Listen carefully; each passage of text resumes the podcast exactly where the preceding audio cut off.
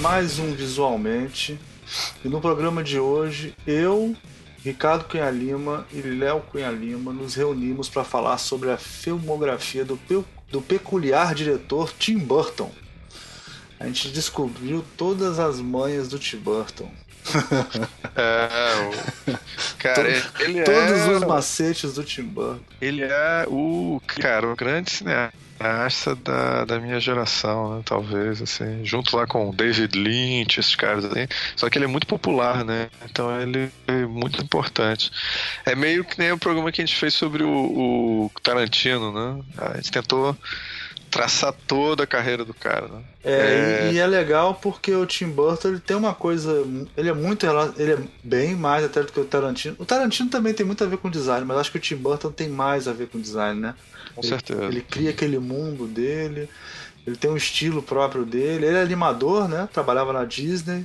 Ah, e ele é como se fosse um ilustrador que virou cineasta, que não é o primeiro a fazer isso, é, mas é um cara que desenha muito bem, que virou cineasta e, e, a carreira dele gira muito em volta do, do mundo gráfico, né? É, exatamente. Então é Os trabalhos dele são muito gráficos, né? É... Eu me lembro muito do. Acho que a gente nem falou disso no programa, né? do Beetlejuice, Beetlejuice, Beetlejuice Não, a gente falou, claro Falando, falou né? que é isso. Ele tinha, uma, tinha umas coisas de, de, de, tipografia, de sinalização, assim, que era de, da cidadezinha lá, que era muito engraçado, né? Que era tudo. Tudo muito você tá, você, tá, você, não tá, você não tá confundindo com o Uh, Os fantasmas se divertem, tô falando dos fantasmas se divertem. Tinha uma cidadezinha ah, tá. miniatura, acho que a gente não falou isso no programa, não, né? Que a cidade era toda gráficazinha, assim, tinha as plaquinhas ah, que indicavam as coisas. É, é verdade, é verdade. Tem isso também no, no Monte Tesouros, mas a gente já tá dando spoiler. Vamos, deixa o povo assistir, deixa o povo ver. Bom. Ouvir. E, ou, é, ver não, ouvir, né? é... Visualmente só de nome, visualmente só de nome. É, visualmente é caô. O... Vamos para os nossos recadinhos então, Ricardo? Vamos embora. Então vamos lá. É, para começar, deem likes, deem curtidas, entrem, mandem mensagens, mandem e-mails, entrem em Aliás, contato com a gente, que a gente está numa fase meio carente, assim. É, uma coisa, tô achando que o povo podia fazer mais comentários, viu? Acho que isso é uma coisa que a gente tá sentindo falta, tô me sentindo carente, queria mais comentários. É, o pessoal pode, pode então, falar mal gente, também, a gente tá acostumado. Qualquer, qualquer merda. A gente é professor, Oi, a gente tá acostumado falar, a falarem mal da gente, pode, pode falar mal também. Não tem é, problema não. Qualquer é... coisa. Os designers têm que se comunicar. é verdade. E também entrar lá no iTunes, para dar as clicadas e principalmente, né, contribuam lá no nosso Patreon ou Patreon, né? Porque a gente gosta de dinheiro, a gente quer precisa manter o nosso, os nossos podcasts funcionando, né? E Almir, Almir. Oi. A gente, você acabou de falar uma coisa absurda. Se a gente gostasse de dinheiro, a gente não fazia podcast. É verdade. Então, foi, é uma. É, uma como é, que é um erro lógico, né? É um erro lógico. a gente gosta de ter o dinheiro suficiente para fazer os podcasts, pode ser assim?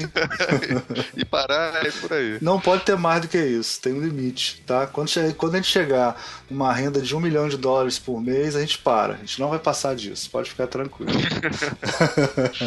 é.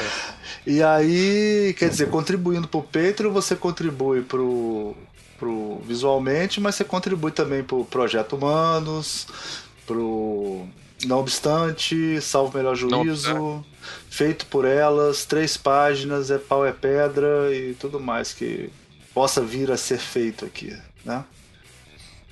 Exatamente. Então acho que é isso. Bom programa.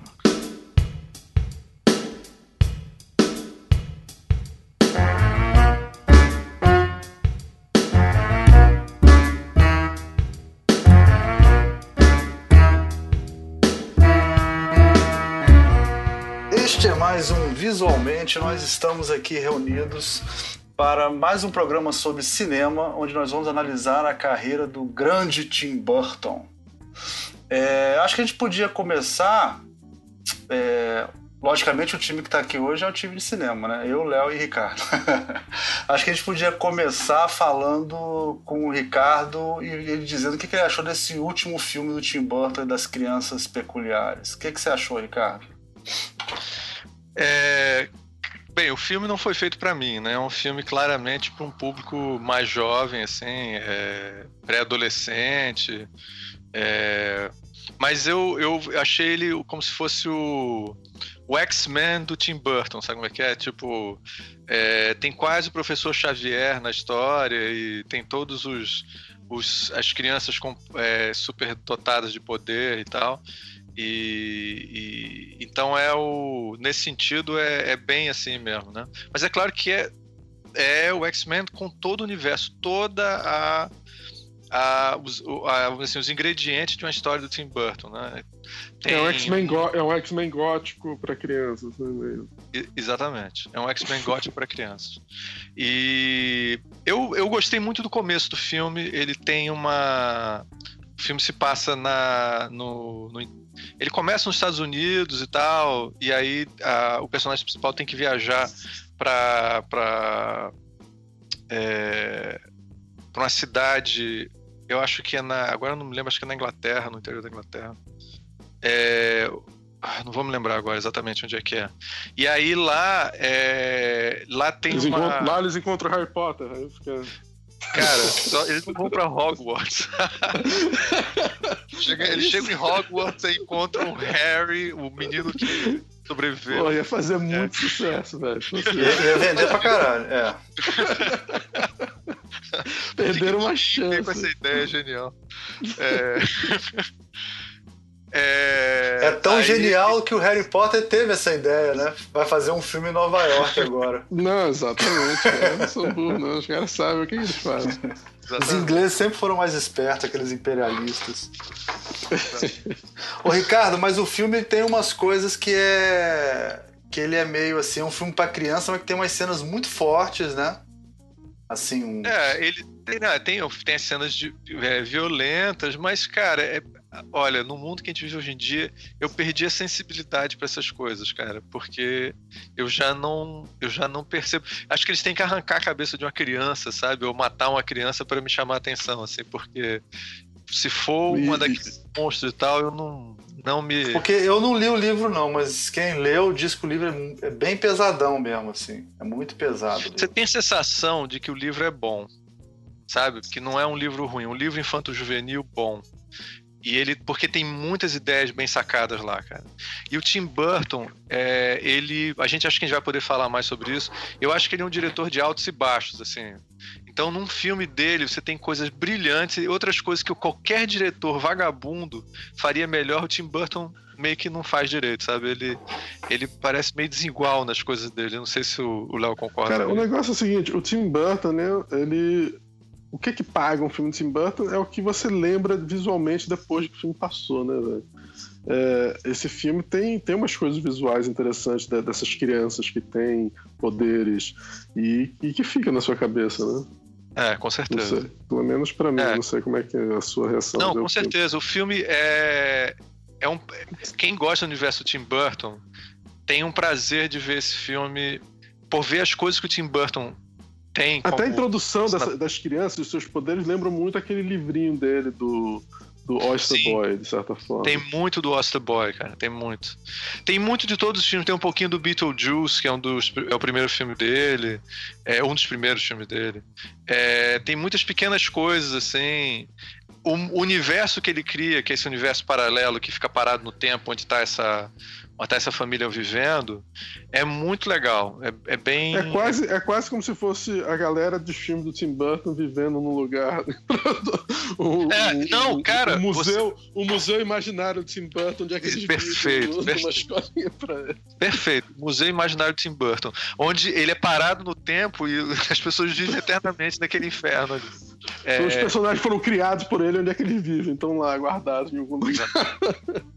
Não, é um filme, cara, que se tivesse brinquedo Tim Burton, tivesse levando meus filhos, esse seria o meu, meu, o meu é, filme da Marvel que eu ia querer levar os filhos. se o Tim Burton fosse uma Marvel, né? Seria Exatamente, filme. eu ia querer levar os filhos para poder depois comprar os brinquedos. Porque o Tim Burton tem essa coisa, né? Ele é, ele é uma, uma coisa em si, né? Ele é como a Marvel, como um obviamente é. comparar com a Marvel é diferente, mas ele é um, ele não é simplesmente um diretor, né, cara? Ele é um ilustrador, ele é um criador de personagens. Né? Exatamente. E então ele, você analisar ele simplesmente como um filme é uma forma um pouco injusta, talvez. É, eu ia falar e isso certamente também. menor de, de, de, analisar o filme. Ah, o roteiro é ruim, a história não é. empolgou. Cara, mas é, tanto, é outras coisas que ele traz pro, pro cardápio dele, não é, não é simplesmente isso, não sei. Eu ia falar que ele, ele tem essa coisa de diretor de arte, mas ele também tem uma coisa. Ele é quase um designer, assim, é engraçado. Essa coisa, a construção é. da maneira que ele constrói as coisas é, é, ele tem uma característica diferente dos outros diretores, assim. Eu acho que é por pois isso é, que então... ele erra tanto também, entendeu? Acho que é por isso que ele erra tanto. Eu acho que ele erra tanto porque ele faz muito. Ele, na minha opinião, ele, quando ele escolhe bem os projetos, ele acerta bastante. Eu, eu acho que ele escolheu alguns projetos no, durante a carreira dele meio não talvez tão corretos para os tipos de, de talento dele. E geralmente esses projetos erram, mas eu não sei o quanto ele erra, não, cara. Ele fez muito filme, velho. Se você for olhar a lista de filme dele, ele errou muito pouco. Não, eu peguei aqui para ver por causa da, da do podcast aqui para dar uma olhada, eu não sabia que ele tinha feito tantos filmes, não. Eu não tinha essa noção. Pois é, não. Fez muito filme. Carreira... Quantos deles são filmes ruins? É. Tem alguns filmes que eu posso não gostar especialmente, mas que são considerados bons. E tem muito filme Não, ele tem muitos dele. filmes como diretor e tem muitos filmes fazendo outras coisas também. Isso é. é, é, é tem, tem um produtor. Produtor tal, pra ele, caramba. Ele produziu alguns filmes, produtor pra caramba e tal. Ele, e, e esse filme, pra gente não dar muito spoiler assim e tal, né? Mas ele, ele também tem a história, né, Ricardo, da. Do pessoal dele ter sendo acusado de. Não, não, ele não foi acusado de racista, né? As pessoas começaram a perguntar por que, que no filme dele tem tanta gente branca, a predominância de atores brancos, né?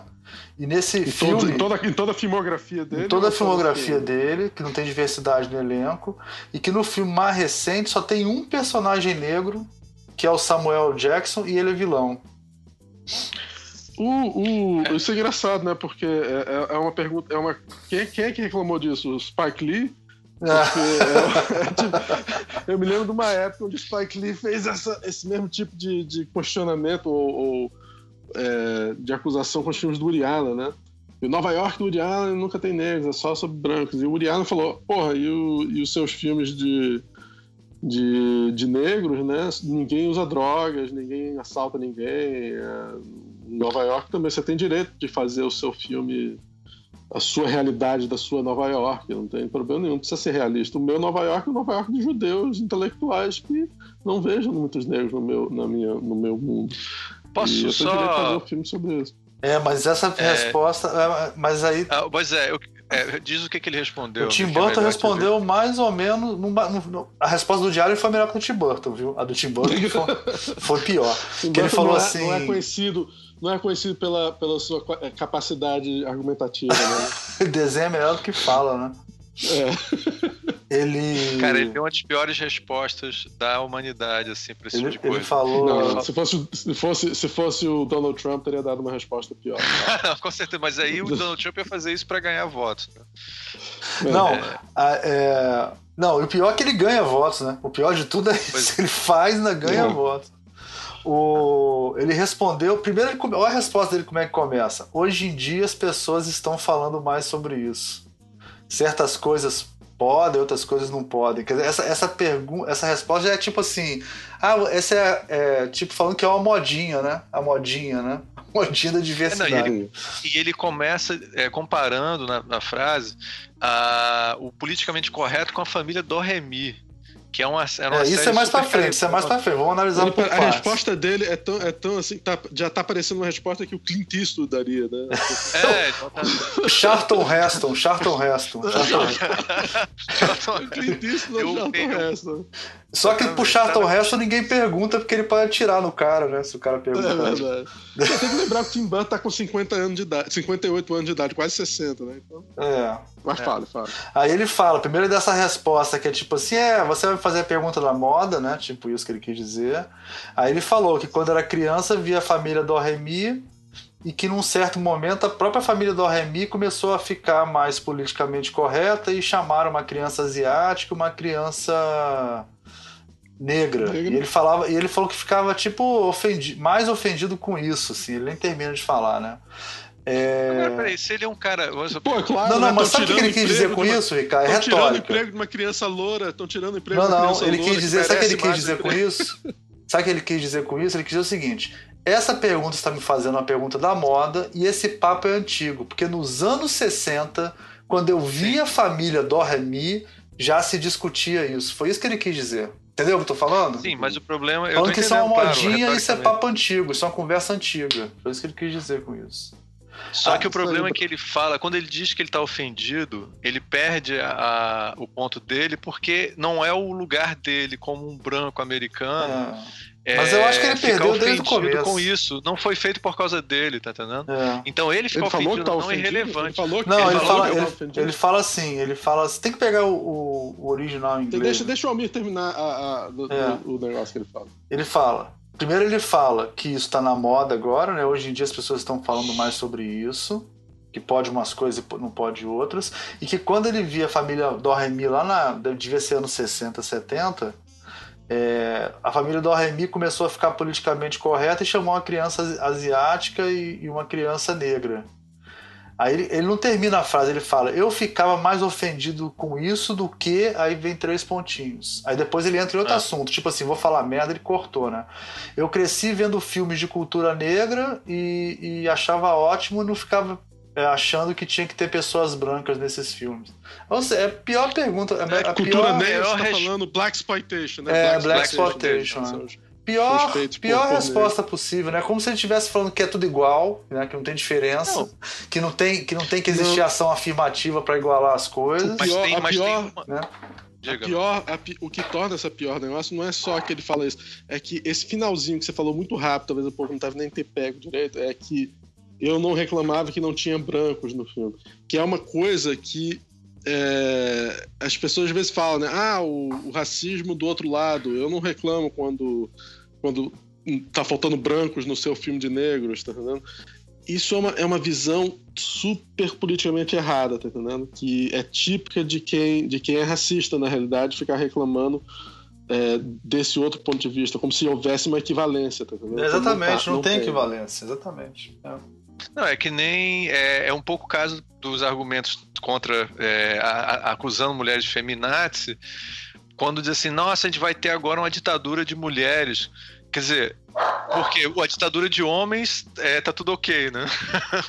Sabe? É, é, o cara diz assim, porra, porque apareceu um filme, dois ou três filmes, onde só tem negros no filme, e isso, isso poderia te incomodar, quer dizer, num, num mar de filmes onde os personagens principais são brancos, é, é, não faz sentido, não faz sentido. Não, pois é, não tem, não tem equivalência, não dá pra falar que tá igual o nível e aí por isso, porque. Não, a a equivalência, ou a, a comparação seria tão absurda que não dá pra você tratar como se tivesse uma equivalência. Aí fica. É, é uma argumentação extremamente problemática e, e- e preconceituosa, de certa forma, no fundo, porque você tá do, la- do lado do, do, do preconceituoso. Mas eu acho que isso, a gente não vai ficar discutindo, a gente discute isso, quer dizer, aponta pra isso porque é uma coisa que apareceu no momento, mas no, no, no- o filme dele não discute essa questão, né? Não, Mas não discute. realmente. Mas, é, mas as tradições de onde ele vem, a tradição gótica e, e esse tipo de coisa, é, realmente ele não, não trata muito do, do tema dos negros. Inclusive, se ele tratasse, ele talvez botasse um escravo nos negócios para ser uma coisa meio antiguinha, né? Assim, seria até Ah. pior. É, Ah, eu eu, eu queria, eu queria- falar um negócio sobre isso. Eu acho o seguinte: atualmente, todo mundo. é, não é só uma pergunta da moda. Tem certas perguntas que todos os jornalistas vão fazer. Porque eles têm que vender jornal também. Não estou querendo justificar o jornalista, não. Mas tem certas perguntas que eles vão e são.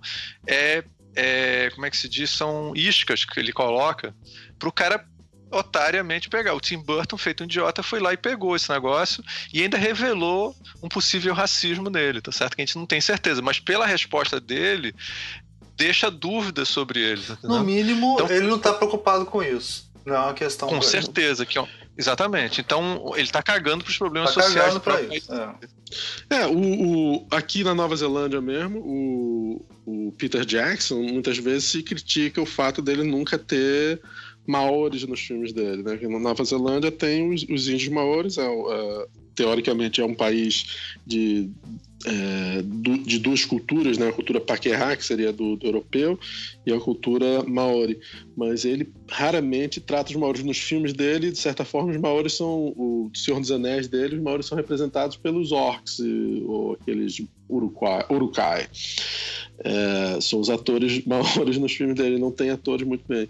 Quando ele fez o filme aquele filme sobre a menina que morre e fica ah, sim, é, esqueci o nome. Esqueci o nome do filme agora. Que é uma menina Ele... que é abusada e aí vai pro. Pra, quando morre, ela, a alma dela vai. Pro... Vocês estão falando de quem? Tim Burton ou não? Estão falando do. Não, estamos falando Peter do, do, Peter ah, Jackson. Sim, quando é... Peter, que é, crítica, é uma crítica similar que faz com o Peter Jackson, dele não, não se interessar pela cultura maori quando ele sim, faz seus sim. filmes. E, e, não tem nem atores maoris em, seu, em seus filmes, mesmo sendo Esse filme do Peter Jackson é tristíssimo, é, eu vou lembrar o nome dele. É, é o filme com, com, com, a, com aquela sua. Esqueci o nome da atriz também. Uma lourinha Mas é, muito é bonitinha. Filme, é, exatamente. Ótima atriz. Mas aí o filme ele botou. Um olhar do paraíso. Um olhar do paraíso. The Lovely Bones. É. The Lovely Bones. The Lovely um Bones, exatamente. Mas é, é no um livro The Lovely Bones. Triste pra caralho o filme. É, né? Porra, não tem como não ser. É, que a menina cara. tentando entregar o cara que matou ela, falando pra Mas matou de um jeito horrível. Brega. Acho o visual do filme bem brega, assim. Não, eu gosto. É, ele foi, ele, é. ele, foi criticado um pouco por ser brega o visual, mas não estamos aqui para analisar o Peter Jackson. A, a, única coisa que tem é que nesse filme, eu acho que foi um pouco da uma resposta um pouco da crítica, ele resolveu botar o garoto com quem ela se apaixona, o Maori mesmo a história não se passando na Nova Zelândia. Ele, é, ele tá aparecendo. A maioria das pessoas vê o filme e acha que ele é um, um garoto meio, é, sei lá, mexicano ou, ou, latino. Mas na realidade ele é maori, o garoto. Hum. Porque ele nunca tem maori nos seus filmes, né? E, e, e isso é uma questão, é, é, é válido. Se você for pensar politicamente falando, se olha a filmografia inteira dele, podia ter um, um negro no, no, em muitos dos filmes dele. Realmente não me lembro de negro nenhum praticamente nos filmes dele. E aí quando ele bota, ele bota o Peter Jackson, o Peter Jackson, o Samuel L. Jackson como o vilão é uma questão, de repente. Não, é. não sei se é uma questão importante, mas é, é, é para quem, seguinte, quem se importa com esse tema, é, é válido. Para mim, o Tim Burton não perde nem ganha necessariamente como obra artística o trabalho dele ser ou não inclusivo, tá? Agora, o Tim Burton é, cagar ou se lixar para esses problemas, politicamente, como diretor, como profissional, é lamentável que ele faça isso, entendeu? Eu acho que é mais isso. Eu não tô falando dos filmes dele. Pro filme dele é outra questão. Eu acho que não adianta para mim ter um filme super inclusivo que é um filme ruim. É, mas, claro, se ele puder ser inclusivo, acho que vai ser melhor pra Gente, no Batman não tem nenhum negro. Não é possível que no Batman. Tem, tem, o, tem, o, tem o, os comissários Gordon, não, o, o prefeito da cidade é o Lando Calrissian. Então, tem negro nos filmes dele, sim, cara. É porque não tem como ator Sim, principal, assim, mas deve ter algum. É. Não ter negro. É, não sei se não. Eu tenho que pesquisar, mas eu acho que tem sim. Não, mas isso só. Se você pensar. Desculpa, cara. Não, não, não é, é, entrar mais na, na. Como é que termina, o que, é que eu achei do final do filme e tal. Ah, tá. Não, só, só, só pra terminar esse tema, eu acho que é o. mostra o quanto que eles é um diretor já de uma, de uma outra geração, né? Essa, essa falta dúvida. de preocupação com ele. Eu acho que é uma preocupação se ele fosse um diretor mais jovem, ele entenderia essa, essa questão melhor. Ele é um diretor que tá, vai fazer seus 60 anos já já, e, e a visão que ele tem dessas questões, que numa, nos anos 80 da vida seria uma questão não importante, mas hoje em dia passa a ser importante sim a, a, preocupação com isso. Mas ele não vê como importante e ele demonstra na realidade que geração que ele vem, né? E depois a gente vai falar é. um pouco sobre como ele tem diferentes fases da carreira dele. Sem dúvida. Mas fala, Ricardo, você ia falar, continuar falando do filme.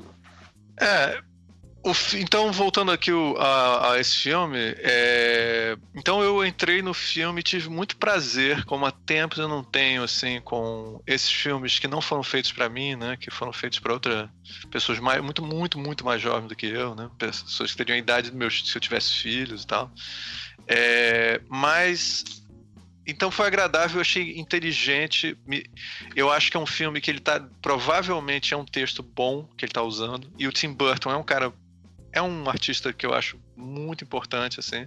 Então ele, ele sabe quando ele tudo tá certo, quando tudo tá alinhado, ele faz as coisas perfeitas, assim, muito legais. Agora, é, o final do filme é um desastre. É, eu não vou nem falar. Ah, tem coisas assim ridiculamente absurdas no final do filme que são. Eu teria que fazer muito spoiler, que acho que não vale a pena de fazer spoiler hoje.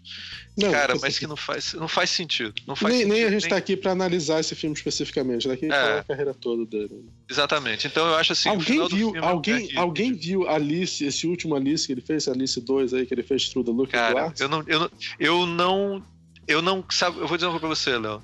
Eu adoro Alice das Maravilhas. Eu não quis ver porque para mim o primeiro já foi já foi desagradável bastante para mim. Eu, eu, gosto muito e eu acho um absurdo o Tim Burton, que era o cara que nasceu pra fazer Alice País Maravilha, fazer um filme que não tem nada a ver com a história original. É, é porque o Alice do in Wonder, Alice in Wonderland, o primeiro que ele fez, é, fez uma grana absurda, fez um bilhão de é. dólares no, sim, no Sim, Ele tem isso. Só pra você saber também, Ricardo, só para constar, né? O Lar das Crianças Peculiares também é um sucesso de bilheteria, tanto no Brasil quanto nos Estados Unidos. É, ele, ele sempre feliz. ele faz sucesso, cara. Ele sempre faz sucesso. É, é, eu fico feliz porque ele, esse filme merece fazer sucesso. Assim. É um bom filme, muito melhor do que esse Super Maravilhas, eu acho. É, não, é, só, ninguém só... viu, né? Mas o Alice, é. o Alice, o segundo Alice não foi só a gente que não viu. Parece que não fez tanto dinheiro. Não, o segundo foi Alice foi um fracasso, mas eu acho que dizem que foi forçação de barra do estúdio também, né? Foi meio isso. Porque o primeiro deu muito dinheiro, aí falou, pô, não vamos é. perder a oportunidade de. Cara, a gente tem que ter consciência do seguinte: os, os maiores bilheterias que tiveram nos últimos tempos é filme para criança, cara. É, é, é esse filme de como é que chama? De animais que teve aí. É, são esses filmes de é. animações. Não, os, é verdade, porque os... na nossa época não era assim. Então a gente não, não era assim. Guerra das Estrelas, não, Guerra das Estrelas não era para criança, né? Exatamente. Hoje em dia claro os filmes. era para criança, né, gente? Não, o, mas, o, mas é, eu tô falando de filme para criança. É, que o pai leva o filho, entendeu? Não tô falando filme que a criança vai sozinha, é filme para criança pequena mesmo. São os que fizeram mais Não, já existiam, já existiam. Sim, mas ultimamente, os Goonies, os... Ah, não. Eu acho que agora, cara, tá acontecendo o seguinte: antigamente, um filme. Ricardo, os Goonies era pra criança foto, adolescente, foto. Ricardo. Tô falando de criança, criança mesmo. Não, mas Alice não é um filme pra criança. 2016, 2016 foi um, foi um ano onde os filmes que tiveram mais bilheteria foram filmes infantis. Infantis ah, é? Qual, qual foram os filmes? Qual foram os filmes? Eu, pegar, eu, eu, não vi essa lista. Eu vou, eu vou, eu tenho essa lista aqui, eu vou pegar pra falar, mas é. continua falando que eu vou achar aqui. É, cara, o, o, bem, é porque quando você fala filme para criança, eu tô pensando que você tá se referindo até os filmes de, de super-heróis, assim, mas, mas ainda falando de filmes. Não, os super-heróis são tipo, até exceção. Tipo, igual como, como no Brasil, que os filmes que fazem indiano é, é filme da Xuxa e dos Trapalhões, né? É, é, eu não sei se é, se é. Talvez esteja nesse caso em 2016. Mas é, é, é teoricamente um, um, público fácil, né? Porque você faz as animações da Disney ou Pixar, é dinheiro no banco, a maior parte das vezes, né? Não, e você hoje em dia tem muitos estúdios. Olha aqui, deixa eu falar aqui rapidinho, só para Estados Unidos, tá? Fala. Procurando Dory, aí depois vem Capitão América Guerra Civil, Deadpool, Mogli, que é para criança, Zootopia, que é para criança, Batman vs Superman, que também inclui criança, depois Pets, A Vida Secreta dos Bichos, depois Esquadrão Suicida, depois é, X-Men Apocalipse, depois Kung Fu Panda 3. Cara, para criança, assim, criança é, Roots, Sim, então, de 10 tem 5, cara. De não, 10 mas tem 5. São só mas filmes são, todos são desenhos animados. Né? É. Sim, sim, gente. Mas é o que eu tô Não, não, mas aí tinha muita animação quando tinha era pequeno também, cara. A gente só não tinha mais porque a Disney, é, a Disney entrou em colapso mais ou menos na época que todos nós éramos se a Xuxa, se a Xuxa fizesse cinco filmes, também seria o maior sucesso bilheteria. Olha só, dois filmes tiveram mais de um bilhão de, de bilheteria esse ano, tá? No mundo. Capitão América Guerra Civil e Zootopia. E o terceiro foi Mogli e o Menino Lobo. E Zootopia, sinceramente, é o filme é, com a história mais complicada para criança dos sim, últimos tempos, né? Sim, Porque... tudo bem. Você, acho que vocês não estão querendo entender o que eu estou falando. O que eu estou falando é o seguinte. Não, a gente está entendendo, a gente só não está concordando completamente. Eu tô, eu tô querendo tá dizer que hoje em dia, hoje em dia, para passar de bilhão, que é o que os caras querem, né? Você tem que fazer filme que as crianças. Ou que pelo menos as crianças também assistam, entendeu? Porque... Mas isso sempre Eu vou dizer assim. que o argumento, esse, o argumento do Léo é o seguinte: Guerra nas Estrelas inventou isso, Almir. A gente só está vendo a evolução desse processo. Desde que a gente era pequeno, Sei, já Ti- existia Titanic foi isso, É né? Titanic é um filme pensando em criança para assistir, para as crianças Cara, você assistirem. tá procurando erros no argumento que, cara, tá nos livros de história de cinema, cara. O, o- quem inventou esse negócio de que quando você inclui crianças pequenas pra ver o fi- filme, você fica bilionário, é o Guerra nas Estrelas.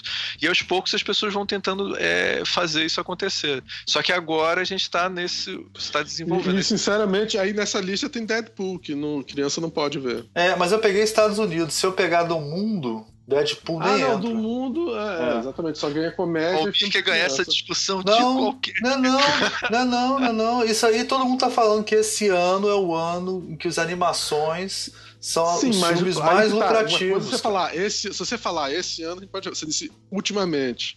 É, esse ano, ultimamente e esse 2016. ano são duas coisas diferentes. Não, eu tô falando, É, mas eu acho que- 2016 é o ano onde, esse, onde ficou. Vamos dizer o seguinte. Então tá, pra gente não prolongar muito. Posso levantar uma outra hipótese? Isso então? foi Agora- exacerbado esse ano, entendeu? Isso foi exacerbado esse ano. Ah, e não, ele Ó, a palavra eu vou botar, eu vou então botar uma concordar. outra. Eu, eu vou botar uma outra. Eu vou botar uma outra hipótese. Que na realidade não mudou tanta coisa, não. O que mudou foi o seguinte. a- agora, os desenhos animados são, é, são filmes que competem com os grandes filmes.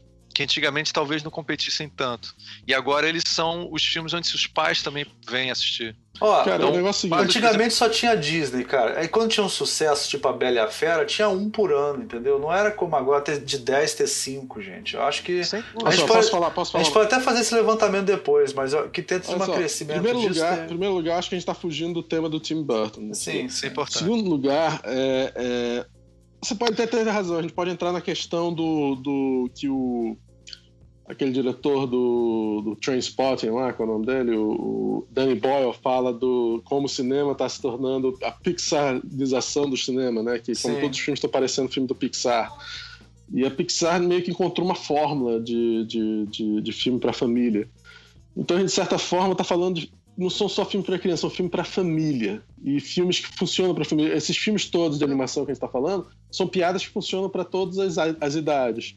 Então não é simplesmente filme para criança, é um filme onde, o, onde a família vá. E muito adolescente está tão acostumado a ver filme Pixar que não precisa ser criança para assistir. Eu tenho, tenho uma sobrinha que assiste, é, é, adora qualquer filme do Pixar. E a menina tem 30 anos de idade. Sim. Entendeu? Ainda tá É, acontecendo é, isso, ainda tá acontecendo isso. É, não, exatamente. Inclusive, se não for um filme assim, ela não acha bom, tá entendendo? É, então, é, é- é quase que o, essa. Não, não tem interesse em ver um filme diferente, né? Ele quer ver aquela, a experiência do Pixar, que é um filme pra família, que todo mundo gosta, não tem piada desagradável, não é legal, tem umas piadas engraçadinhas, tem uma música muito, uma trilha muito divertida, e pronto. Era isso. é o- E aí, quando tem um filme de, de super-herói, não, não quer ver um filme sobre Batman. Ele quer ver o Esquadrão. é, como é que é? Não, Esquadrão Suicida, não. O. o... Esquadrão Suicida mesmo. Não, não, mas não era o Esquadrão Suicida que eu queria falar. O Esquadrão Suicida tem um pouco disso, mas é o, o Guardiões da Galáxia. Sim. Eles querem ver o. Guardiões da Galáxia É de novo, tá entendendo? Que É, exatamente. simpático, legal. Mas você sabe que música Guardiões da. Galáxia não foi um sucesso tão grande de bilheteria, né? Ele foi muito elogiado, mas Como ele assim? não foi um sucesso tão grande. Não, foi um sucesso enorme de bilheteria. O que, é que você tá falando? Não foi um sucesso tão grande de um bilhão de dólares Foi que sim. nem Zootopia, cara. Cara, eu não sei sobre Zootopia, mas foi um sucesso enorme de bilheteria. Foi considerado um grande. grande, sucesso. né? Todos os filmes tentam copiar o Guardiões da Galáxia agora. O, o- não é. Não, não, tô, não tô inventando isso na minha cabeça, não. Eu, eu tô gostando que a Anyway. gente tá, tá- A gente tá. A gente nem entrou ainda na carreira do Tim Burton, a gente já tá Não, cheio é- de polêmica, isso é ótimo, tá vendo? Então, gente, vamos, vamos falar do. é, o Tim Burton ele, ele começou é, fazendo uns fazendo é, ele fez o Pee-wee Big, Big, Pee-wee's Big Adventure, mas vamos pular ele, vamos direto pro Beetlejuice. Não, cara, não, Não. vamos pegar essas coisas brabas Não dele, fudendo. não. Olha só, o seguinte é o seguinte, eu vou começar então. Tim Burton, carreira dele. Ele é um cara que começou com animação, ok? Ele começou trabalhando no- na Disney. É, ele, ele, ele fazia filmes em casa e não sei o quê, fez algumas coisas legais, o pessoal achou legal e chamou ele para trabalhar na Disney. E ele, inclusive, trabalhou na equipe do, do Black Cauldron, né? Que eu não sei qual é o nome em português, dessas animações da Disney dos anos, uh, dos anos 80. É, Fox and the Hound.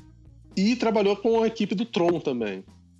Fazendo desenhos de produção, desenho de, de personagens, criação de personagens. Mas nenhum deles foram usados, que ele era muito estranho. E ninguém usava muitas coisas dele. Aí ele fez, anima ele fez o, a animação Vincent em 82. Você já viu essa animação? Não. Sim, eu vi. É uma animação bem legal. Eu acho que você conseguiu ele no DVD do. do. Uh, Nightmare Before Christmas, qual o nome? É, é, aquela, aquela animação stop motion, como que é um filme em stop motion que ele fez. O Estranho Mundo de Jack, tá, Léo? O filme que você não tá lembrando é O Estranho Mundo de Jack. Ok, Estranho Mundo de Jack, que tem que no DVD desse, desse filme geralmente vem com o Vincent, é, que é o curtinho dele sobre, sobre um garoto que quer ser o Vincent Price, né? Todo contado em, em, em universo. Ah, cara, acho que eu já vi sim. Ah, sei o que, é. É bem legalzinho. Ah. E depois ele fez o Frankenweenie, com dinheiro do, dos caras, que é um curta com atores. Foi a primeira vez que ele começou realmente a trabalhar com atores.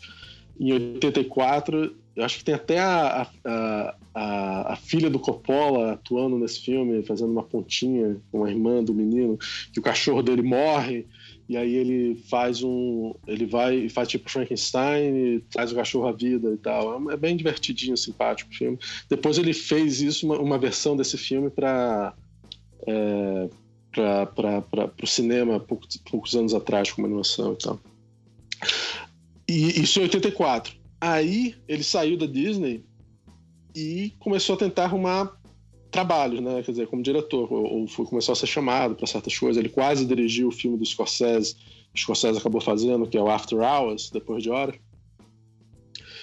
E, e aí o Paul Rubens, que tinha um, um programa chamado é, Pee Wee Herman's Playtime, né? Assim, que era um programa de televisão para criança muito interessante, bem diferente muito louquinho, assim, louco, um personagem muito estranho. É, cham... gostou do trabalho do, do Tim Burton e chamou ele para dirigir o primeiro longa dele, que foi o Pee-wee é, Pee Wee's Big Adventure. Que é a história do Pee-wee, que eu acho que rouba a bicicleta dele, ele tem que encontrar a bicicleta, ele fica não. E que tinha um visual muito legal. Já é um filme que se parece com o filme do Tim Burton, mesmo tendo é, extremamente sendo sobre o, é, um Pee-wee Herman. E o filme deu bastante dinheiro, bilheteria, e, e isso deu cacife para ele fazer o primeiro filme que a gente agora. Agora, se você quiser, Ricardo, a gente pode entrar agora falar sobre Beetlejuice. É, mas agora que você falou do Pee-wee, cara, que comentar que o Pee-wee acho que foi preso por pedofilia, é, né? É, pedófilo, é. Mas não, aí... não, não, não, não, não, não, não, não, não, não, não, não, não, não. Ele foi preso não, não. por não por pedofilia, ele foi preso por é, se masturbar em público num cinema pornô. É, ah, na realidade, tá. ele, é, ele é pederasta, não Ele é não pederasta. Tá. Ah, entendi. Tá. É, é, cara, ainda bem tá que você tá por... o que... Ainda bem que você tá por dentro da carreira você, do Piuí Você confundir o crime do cara é sacanagem. Não, exatamente.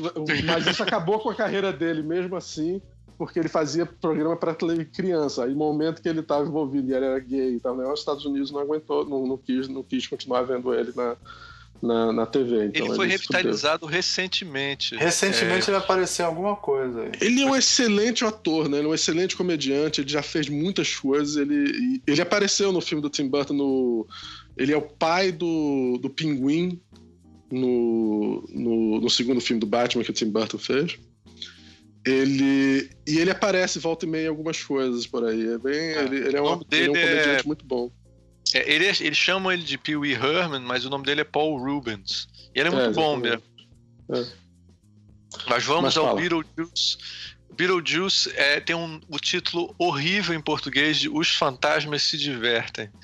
É, que, caralho, não tem nada a ver com o filme. Mas uh, até tem, né? Mas não tem nada ah, a ver. cara, não sei. Tudo bem, fala. Não acho tão horrível, não. Fala, Tudo bem. fala um pouquinho do, do Beetlejuice pra gente. Não, Beetlejuice é um filme com a Gina Davis e o. Qual é o nome dele? O, o... Michael Keaton e Alec Baldwin. É, o Alec Baldwin. E o Michael Keaton é o personagem título, Beetlejuice, né? é. né? Que é um, um, exorcista de gente viva, né? Quando a sua casa tá Sim. tomada por gente viva, você chama o Beetlejuice pra, para exorcizar, tirar essa gente viva da sua casa. Então os fantasmas precisam chamar um exorcista de gente. Ele é, o, ele é o que espanta as pessoas, né? Ele, ele espanta Exatamente, ele é especialista em espantar as pessoas. Só que eles, o, o casal que mora numa casa linda, eles morrem, ficam lá como fantasma na casa. Aí chegam essa, esses, esses uns yuppies meio.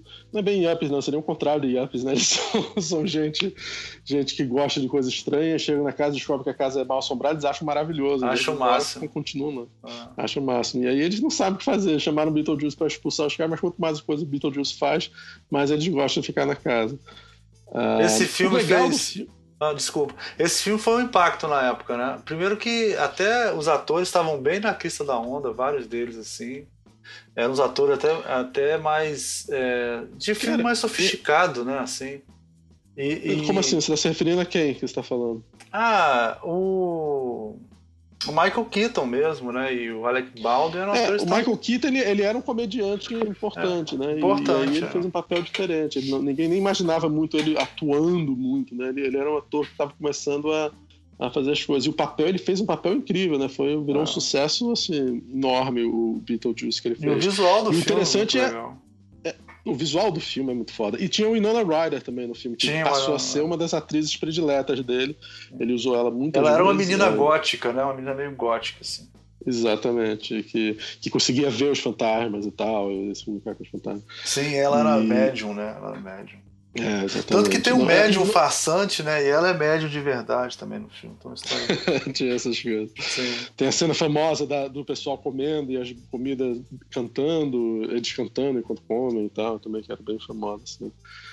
E tem uma é. cena meio musical. É um filme meio estranho, né? É um filme que tem um, tem um ar bem dos anos 80 em alguns momentos, assim. É um filme que muita gente é fã do filme. É um, é um, um filme cult movie instantâneo, assim. É, foi um sucesso absurdo. É, exatamente.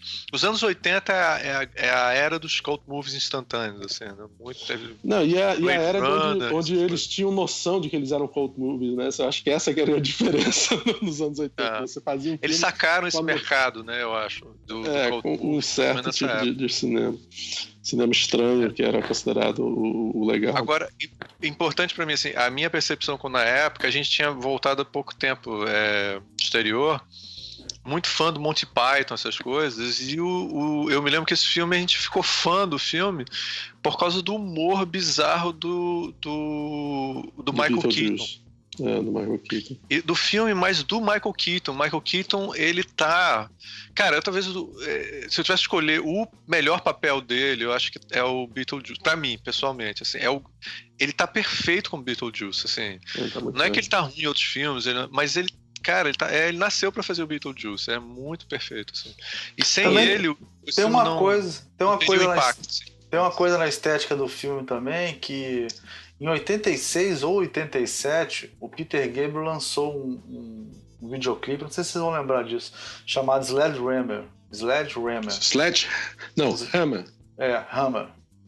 E é. que tinha, cara, depois que pintou esse esse esse videoclipe, começou a aparecer um monte de gente fazendo aquele tipo de animação, assim, sabe, que tem no Slade Runner, que também tem nesse filme do, do Tim Burton, aquela que é quadro a quadro, mas que, que interage com pessoas, assim, e tal, sabe?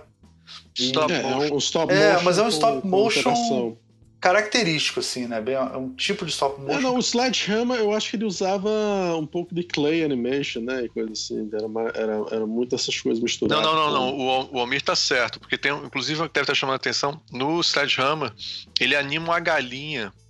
É. E, é, e a galinha fica se mexendo e tal, ela inclusive vai meio que apodrecendo, ao... É. porque deve ter ficado tempo agora.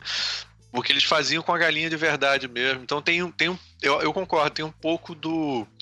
Desse humor. Que é uma coisa de final artístico. dos anos 80, assim, que era muito que é. faz, fazia sucesso, entendeu? É, não, ele, eu, uma coisa meio porra muito... louca, ele, ele, tinha um, ele tinha um ar meio MTV, eu acho. Sim, é, tá... MTV, isso aí. Tinha um ar meio MTV o final do filme, que ele tinha coisa da música, tinha um visual bizarro, tinha é, vários estilos de, de, de, animação ou de visualização. Aliás, você falou, você falou da música, é importante lembrar do Danny Elfman, né, na carreira do, do Tim Burton, que ele chamou o Danny Elfman, ele era muito fã do Oingo Boingo, e aí, quando fez o Pee-wee's Big Adventure, ele chamou o Oingo Boingo para fazer a música. E aí não fez com o. Danny Elfman. Legal. A partir daí que o Danny Elfman começou a fazer música de filme. E aí fez, fez todos os filmes do Tim Burton, a não ser o. o qual é o nome? O Ed Wood, que ele não fez a música, porque parece que ele brigou com, com o cara durante essa época. E não fez também a música do Sleepy Hollow, porque já existia a música própria, pro, que é um musical, então já existia a música própria, a adaptação do musical. Mas o, o, o Danny Elfman fez música de todos os, os filmes do Tim Burton. O Tim Burton é que fez o Danny Elfman ficar famoso. Danny Elfman. E os Fantasmas Se Divertem abre a era de ouro do Tim Burton também, né, cara? Quando ele lança vários filmes, um atrás do outro, super bons e de sucesso. É, não, e ele e era visto como um diretor com um visual completamente diferente, não tinha nada igual. Hoje em dia você fala, ah, um estilo Tim Burton, mas antes do Tim Burton surgir, você via aquele filme, você diz, que estilo é esse? Não tem, esse cara fez esse filme, né? Não tem. Não tem. É, era um filme muito diferente. Ele, essa, essa, as referências dele, o que, é que ele gostava de filme antigo, de terror, misturado com stop motion e, e coisas que você só vê em animação, mas também você não via animação, qualquer animação. Hoje em dia até você temos animações diferentes, né? Naquela época era Ana Barbera e Disney, né? Não tinha essas referências tão interessantes. E, e ele, e ele fez essas coisas, né? E, e o, É, o bizarro disso é você imaginar. Os caras vêm, pô, Beetlejuice, 1988, sucesso total. Vamos botar ele pra fazer Batman. É, exatamente. Foi feito, Vê se hoje em dia seguinte. acontecer isso, né, cara? Porra, loucura, né? Loucura. É porque ele era Não, é. um diretor com, com, com uma, com um visual próprio, uma visão própria das coisas. É aquela coisa que acontecia só nos anos 80, né? Vem o, o, o David Lynch, faz Eraserhead, aí o pessoal, pô, legal, vamos botar ele pra fazer Duna. Sim. Ô, Não, é ô, Léo, mas isso Até aí, hoje cara... eu não entendo isso. Ô, Léo, eu tenho, eu tenho uma teoria conspiratória quanto a isso, cara. Eu acho que é o seguinte. E tem muito, eu, eu, eu via muito isso na música, cara. Nos anos 70, nos anos 80, era padrão. Ó, vamos lançar 10 discos, porque se um fizer sucesso, paga os outros 10. E daí a gente tá ganhando dinheiro. Então é- é- tinha uma liberdade experimental maior, cara. Hoje em dia os malucos não podem errar, não. Tá, o negócio, eu acho que o dinheiro tá mais apertado, tá mais difícil, não sei o que, que é. Ninguém arrisca mais. Não sei se a indústria, sei lá, mudou alguma coisa. eu Antigamente um- tinha- eu- as pessoas corriam muito mais risco. Esse exemplo que você deu de botar o David Lynch pra fazer Duna é muito, é muito doido, cara. Isso. É muito doido, Não, velho. muito doido, cara. também, não, não foi de Razorhead que ele saiu, foi do Homem-Elefante, que pelo menos é um filme É. que parece um filme normal. Não, é muito doido. Mas, né? Almir, Al- você viu uma coisa, Almir? Eu vi o- um documentário recentemente sobre o mercado da, de publicidade. E, cara, ele diz que é nos anos 90 que o, o- é, tem uma troca. Assim, antigamente, quem tinha poder era a equipe de criação, né? E a direção estava sempre muito ligada à equipe de criação das empresas de publicidade. E aí, nos anos 90, com a crise financeira mundial que começa nessa época, aí o pessoal de RH vira os diretores da empresa. Tem essa troca, assim, porque os caras dizem, ah, a gente não está conseguindo mais pagar as contas, então tem que ser um cara que entende de é, recursos humanos, é, tem que saber lidar com a economia e tal, e esse cara, esses caras é que viram os diretores, tipo, o contador vira o diretor da empresa, entendeu? Isso vira um padrão em todo lugar, inclusive nas empresas na área de entretenimento também. Então, É, eu não sei, o, o- o- eles tinham essa coisa, né? a, DC, a tradição da DC de escolher um diretor forte e tal, que vocês talvez reclamem até hoje com o Zack Snyder, não sei o quê, já vem da época do Batman. e, é, e você tem que imaginar que o exemplo de um filme de, de, de, de comic book movie, né? Era o Super-Homem, grande sucesso do Super-Homem do, do, do Richard Sim. Donner. Em 1980, 81, não me lembro exatamente. E aí vem em 89, Batman, do Tim Burton. Um filme totalmente diferente, totalmente estranho, totalmente Tim Burton, mesmo sendo. Beetlejuice tem muita cor, né? Batman é um filme escuro, não, não tem tanta cor, é um filme gótico, estranho, tudo. É, é um filme que, na época, eu acho que todo mundo achou uma obra-prima. Hoje em dia, ele é muito criticado, né? É, que eu na época, é, só uma coisa, na época eu era fã do, do Batman do, eu já eu já sempre gostei do Batman, sempre um meu- um dos meus personagens prediletos, assim. É, eu gostava do Batman dos anos 70, que é Dark, que é que já era Dark, que é do Neil Adams. E quando vem o Batman do Frank Miller, eu, eu antigamente só gostava de história em quadrinho europeia. Assim, quando eu Não, vi o Batman. Ricardo, mas explica. Esse, o Franco Cavaleiro das Trevas sai em 86, 87, antes desse filme do. É isso que você tá falando. Exatamente. Né? É. É, É, só pra obrigado, posicionar bem, porque senão a pessoa não entende. O, o, Não, o, o o Frank Miller já tinha dado uma, uma, uma, uma, Uma revolução. uma revolução um ano antes do, no Batman. né? Exatamente. Ou dois Exatamente. anos antes. Eu não o, o Tim. Burton não fala do Frank Miller. A influência Sim. dele foi o, o, o The Killing Joke, Sim. que ele, que, É. ele, que ele se sente influenciado ali. quando- Que é, Sim. do, é a piada mortal que é do Alan Moore. Que também é dessa É, época, um pouquinho também, logo antes. de- também é dessa época. Também É. 85. Que é uma, é uma obra-prima também. São duas Mas obras a grande primas, né? influência, a influência visual dele é uma mistura desse, desse Batman Dark dos anos 90 com o Batman Camp, né? O Batman. Sim. é, Ele fez a transição, né, cara? Ele- 60. é, ele fez a transição. Também acho. aí eles misturam esses dois e cria o Batman dele, né? É, É, o Batman e o- Tim Burton, que não é, não é igual a Batman nenhum existido antes. Sim, ele criou um Batman de mullet, cara. Ele criou um Batman que tinha mullet. Isso é incrível. Fez um, Não, um e, Batman e de pior, mullet. ele chamou, ele chamou o Beetlejuice, né, pra ser o Batman. O, É. o- o Michael Keaton, que foi a grande escolha, é, vamos dizer, que deixaram os fãs putos, né? É, e até hoje ninguém entende direito por que, que ele chamou o Michael Keaton pra ser o Batman. Mas dentro da tradição, desculpe, desses Batman dessa época, porque ele fez dois filmes do Batman, depois veio o, Val Kilmer como Batman e depois o George Clooney como Mas Batman. aí não era mais ele, né? Aí, Não era mais ele. Ele ainda produzia esses filmes, ele estava como creditado como produtor, mas eu não sei o quanto foi o envolvimento dele. Não, mas o, vamos, vamos ser justos que o Batman do Tim Burton é um bom Batman e na época foi foda. Hoje em dia envelheceu, assim. E o 2 foi muito bom também. O 1 um e o 2, os dois primeiros filmes foram muito Eu bons. gosto, eu gosto bastante do 2. O 1 um, um eu não consigo muito assistir hoje em dia, não. Mas na época foi um sucesso. Eu O me lembro, 2 tem a cara, Michelle foi- Pfeiffer Foi o maior. é. o primeiro foi a maior fila de cinema que eu já peguei na minha vida, foi pra ver o primeiro Batman. Que era aquelas filas que faziam. Que eram bo- bons tempos dos anos 80, quando se vendia ingresso. Enquanto tivesse gente entrando, eles estavam vendendo ingresso. Não tinha esse É. negócio de ter Não quantidade de cadeira pra sentar, não. A Não, gente tinha sentava não. no chão, Não. Salas gigantescas, né? Você, você tava lá. Você, ma- se você se pegasse fogo aquele negócio, você matava uma porcentagem Morria das todo pessoas. mundo, morria, não, bairro, não é. tinha jeito, não, não É. tinha essa preocupação, não. Eram bons tempos que não. Ah, você quer entrar pra ver o filme? Só tem pé agora. Ah, tudo bem. Só tem em pé na frente, da- olhando pra tela, em cima, da, tocando na tela. Ah, tudo bem. É. Não, a, a gente. Filme do Rambo que a gente assistiu no cantinho da tela, cheio de gente. Mas tal. ainda ainda estávamos sentados, porra. Mas, Batman Mas era a. Eu, eu, eu não gostei do filme. Eu apreciei o fato do filme ser bem feito. Mas eu não o gostei. filme tinha coisas tipo a influência do, do Metrópolis, do Fritz Lang, o visual do filme. É, É, é, ele, ele era um filme extremamente criado, no, no- era um filme de direção de arte. O né? Batmóvel era muito legal. Pô, todas as coisas, a gente pode reclamar de coisas outras, mas pros anos 80 para 89, o filme foi um, foi um choque visual, tá entendendo? Foi, influenciou muito, muitas coisas, e foi e ele conseguiu fazer aquilo com muito dinheiro. Tinha um bom Coringa. uma grana. Tinha um bom É Coringa. o Jack Nicholson, né? Que nós já Era o não Jack temos Nicholson mais. Coisa que nós não temos mais. Sim. Bem, essa, essa opinião está dividida, mas é.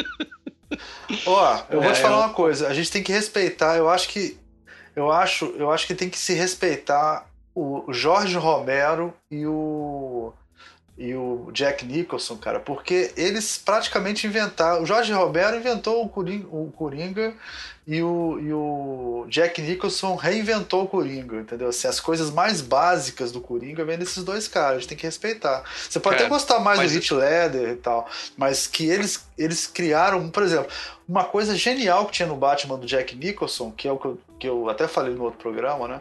Ele era um cara que você não sabia o que ele ia fazer. Ele tava aqui conversando com um cara, por exemplo, eu não sei se vocês lembram, tinha uma parada assim de. Uma parada, né? Um, ele, ele vai jogar um gás, vai matar a cidade inteira, uma coisa assim no filme. Aí tem uma parada na rua e ele tá andando, ele tem um ajudante que é o ajudante que ajuda ele o tempo todo no filme, o tempo todo. Sabe? Aí, sei lá, o, o, ele fala uma coisa com a gente, tipo assim, você fez sei lá o quê, mas era uma bobagem, tipo, você...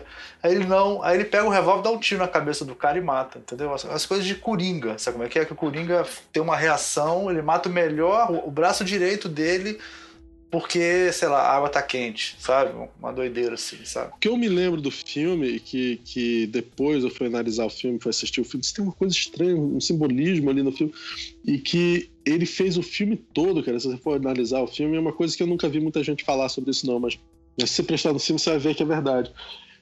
A grande influência do filme para Tim Burton é Alice no País das Maravilhas daquele filme. Ele fez o filme todo como se a, a Kim Basinger, que é a mulher do, do no filme, né, a jornalista, Sim. ela tá indo atrás do coelho, né, que é o Batman. E ela, ela tá vestida, tem uma hora que ela vai pro, pro, pra festa da casa do Bruce Wayne, ela tá toda, ela tá vestida de Alice no País da Maravilha, só de branco, assim. Hum, legal. E, e ela entra no, no, tipo, no buraco, né? Inclusive tem um, tem um buraco no filme que elas entram junto, o Batman quando pega ela, leva ela pro, pro buraco dele. É, e o, o Joker, ele tem uma cena. O buraco dele de, é a caverna, né, Léo? A caverna. É, é, desculpa, a caverna dela. não, estou, não estou fazendo duplo Aí ela levou, aqui, ela levei ela pro meu buraco e tal, foi massa. É, podia ser pior se ele. Não, não era. Ah. Mas aí. E tem a cena do, do Mad Hatter né, no filme, que é o, o Chapeleiro, Chapeleiro Maluco, né? Que é o, quando o, o Coringa vai querer. vai traz ela, ela vai para um, um, museu, né? Onde ela tá esperando o, o, Batman, o Bruce Wayne, e aí ele chega, mata todo mundo no museu e serve um, um, um almoço para ela, onde ele senta com ela. E é, e é a cena do, do, sim, do Chapeleiro sim. Maluco, praticamente, no filme também. É, tem uma hora que ele sobe na mesa também e sai chutando as coisas que nem o Chapeleiro Maluco também. Pois é, então é. Tem, tem uma várias referências. Interessante depois ele, o Tim Burton ter feito uma adaptação da Alice no País das Maravilhas, porque nesse filme do Batman, ele tratou o Batman de uma forma muito onírica, né? Inclusive usando esse simbolismo de, de Alice no País das Maravilhas no filme. Sim. É bem curioso, você assistir de novo, você vê ele Não, é. menos é... pensando é, no filme do ele... Batman, mas pensando como o Tim Burton do ba eu, eu... Batman do Tim Burton. Ele fez o primeiro agora, Batman que não virava o pescoço, né, cara? Ele fez o primeiro Batman que não virava o pescoço e funcionou. Depois virou, depois virou não, mas depois é. fizeram outros que não funcionavam, não virava o pescoço, porque era uma armadura, né? Mas, e, inclusive, ele, ele, ficava engraçado que o cara chamava ele, ele virava assim pra falar com o cara e não virava o pescoço, virava o corpo inteiro, né? Ficava até engraçado isso no filme. Mas funcionou. Não, inclusive é. essa ideia de armadura essa... e tudo mais, sim, sim, essa foi... ideia moderna de armadura de super-herói é, é Do gancho que agarra na parede, né? puxa. É o gancho que agarra na parede, puxa. Tudo isso foi daí. Esse filme é importante importante. É, Batman nunca é. teve armadura né, na história em quadrinho, sim, quer dizer, ele sim. tinha uma roupa, mas depois do, do, do, Batman do Tim Burton, até hoje o Batman tem armadura. Né? Sempre né? tem armadura. E muitos é, super-heróis têm armadura. Né? O Tim Burton, que é pro, mer pro mercado cinematográfico, ele é o cara que, é, que fecha, eu acho, assim, a, a gramática dos filmes de super-herói. Como o Homem já falou em outro programa, o, o Superman, o primeiro Superman foi o primeiro grande filme de super-herói, talvez. E, mas esse filme ele, ele, ele monta todos os elementos básicos: a armadura, a roupa, é, a, sei lá, o, o, vilão ser muito importante do jeito que é, o carro. o personagem também, é. o carro. Pra fazer, a, a pra fazer brinquedo e vender depois também. Fez tudo certinho. Eu adoro ver depois... o filme hoje em dia porque as televisões são todas quadradas uh, dos anos 80, né? Você vê, caralho, como mudou a tecnologia do negócio quando você vê o filme envelhecendo. E, e tem um negócio da estética, né? A estética junto com a tecnologia que é que tem marcado muito os filmes de super-herói também. Cada super-herói tem sua estéticazinha e tal. É, eu acho que ele é o cara. E, e, a indústria é muito agradecida a ele, eu acho, de uma certa maneira, assim, porque ele vira o grande nome do cinema Sim. dos anos 90. Não, ele criou ele, um estilo ele, de luta. Ele sai também, do né? Batman. É. é, o estilo de luta. Como lutar dentro daquela armadura que Sim. você não pode se mexer, né? É. Eu acho a ação do é. filme extremamente ruim do filme, porque é, ele, ele é. um filme que é difícil ter ação, né? Aliás, o, o, Tim Burton, como diretor de filme de ação, é um pouco um equívoco. Mas a verdade é que ele saiu do filme em 80, é, 89 e saiu como o maior diretor de Hollywood. Ele, o sucesso do, do filme foi total. E aí ele faz o seu próximo filme, em 1990, é Edward Mãos Tesoura. Que Porra, é foda, outro. É. É, só pra gente fechar o, o Tim Burton, é o seguinte, essa parte do Batman, é, o marketing do filme é, na época é, foi totalmente revolucionário, assim, e as pessoas ficavam tão envolvidas, assim, aqui no Brasil eles pagaram gente para pichar Batman o, o filme na rua, sabe? Então, assim, foi não, um a propaganda negócio... foi revolucionária, todo mundo se envolveu, as pessoas, mesmo que você não pagava, as pessoas ficavam desenhando o Batman, porque todo ficou... cara, a expectativa era enorme, né? Enorme, enorme. E aí, quando nos Estados Unidos as pessoas iam, não tinha essa coisa na internet, as pessoas iam pro cinema para assistir o trailer do filme e depois iam embora. Você é. tem uma ideia de como foi importante. Mas Desde aí então virou, virou, virou, virou comum isso, né? Bem, vamos a um outra obra-prima dele, que é o Edward, Edward Mãos de Tesoura. Eu diria que a primeira obra-prima, para mim, a primeira obra-prima dele é Edward Mãos de Tesoura. Ele fez em 99, um filme muito diferente, muito estranho, porque além dele ser um filme gótico, um personagem, um cara que tem mãos. É um filme extremamente colorido, né, cara? Ele conseguiu levar. Eu tinha muita cor no Beetlejuice, mas o Edward Mãos de Tesoura, o trabalho de com cor naquele filme é impressionante, né? É, e foi o primeiro filme com Johnny Depp, né? Ele praticamente criou o Johnny Depp que a gente conhece, porque antes ele, o Johnny Depp era um, era um, um, um ator galanzinho de, de, televisão que fazia aquela, aquela série TV, qual era? 21 Jump Street. É aquele, te, é, aquele tema Anjos clássico. Da Lei. Anjos é, da Lei tema clássico dos anos 80 é botar um policial jovem dentro de um colégio para poder descobrir os crimes lá dentro. Mas virou, virou clássico por causa dessa é. série também, né? Porque era é. Anjo da Lei. E, e, o Johnny Depp era, era um galanzinho e ele veio conseguiu perceber que o Johnny Depp podia dar um, um, um Edward Mãos de Tesoura e ele o Johnny Depp fala que foi o Tim Burton é que deu uma carreira para ele, que ele estava perdido no mundo da televisão fazendo aquele negócio e o Johnny Depp transformou ele num ator de, de interessante, né?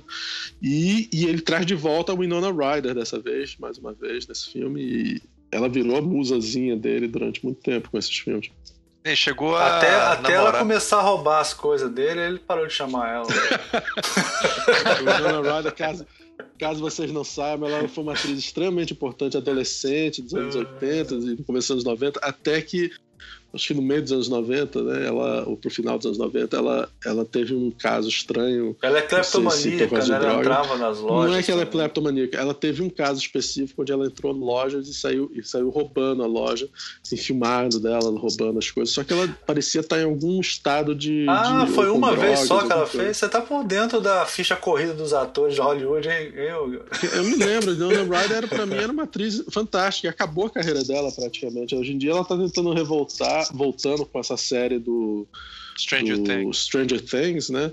É, é, é, uma, é, uma, é meio uma história meio trágica, que ela foi muito importante na sua época. Né? E especialmente nesse filme do Tim Burton. Quando você vê ela no filme do Tim Burton, ela tem um talento perfeito, ela é totalmente natural na, na tela, né? E a do Mão é. Tesoura é, é um filme fantástico. Fala. É, é, é, é, foi trágico na época, porque ela foi muito importante mesmo. Mas o, esse filme, o Edmond de Tesoura, é, além de ele pegar um personagem que é estranho, é meio afeminado por padrão é, dos filmes de ação da época, é, você tem que lembrar que é na época do, dos filmes do Stallone do, do então ele não está nem um pouco preocupado com. Bem, não é um filme de ação, né? Não é um filme de ação. Sim, mas ele não ele foi um filme ele é um de conto de fadas, né? Inclusive ele é. começa com uma vovozinha contando história para a filhinha, aí é, ou pro filhinho, não me lembro mais, mas é, é, é, é que seria a Winona Ryder como, como velhinha contando a história é, é, que aconteceu no passado. Então é meio conto de fadas, assim, é muito legal.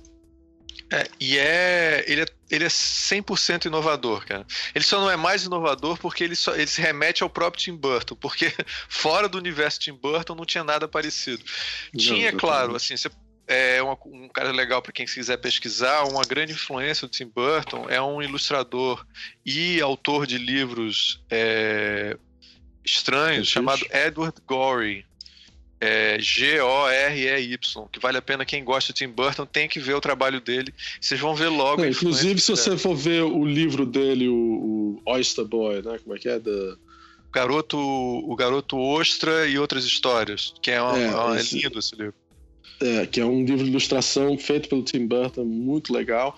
É extremamente influenciada pelo, pelo, pelo Gore, eu acho. É, porque o Gore, o que, que ele faz? Ele faz poemas num estilo antiquado, como se fosse do século XIX, assim, com ilustrações bizarras que parecem também do passado. E o Tim Burton tem essa estética realmente do infantil junto com o, o passado. Não, não, que a gente esteja aqui dizendo que ele seja uma cópia do Gore, de, de forma, forma alguma. E, inclusive porque o Tim Burton ele trabalha muito bem com cor, né? O que o Gore não trabalha. Né? É, exatamente. E aí esse filme, ah, ele se preocupa com a, preocupação, ele é o design total, assim, sabe? Quando a gente tem esse conceito que o cara projeta absolutamente tudo, ele projeta cada pequena coisinha nesse filme. Nada é completamente real, assim.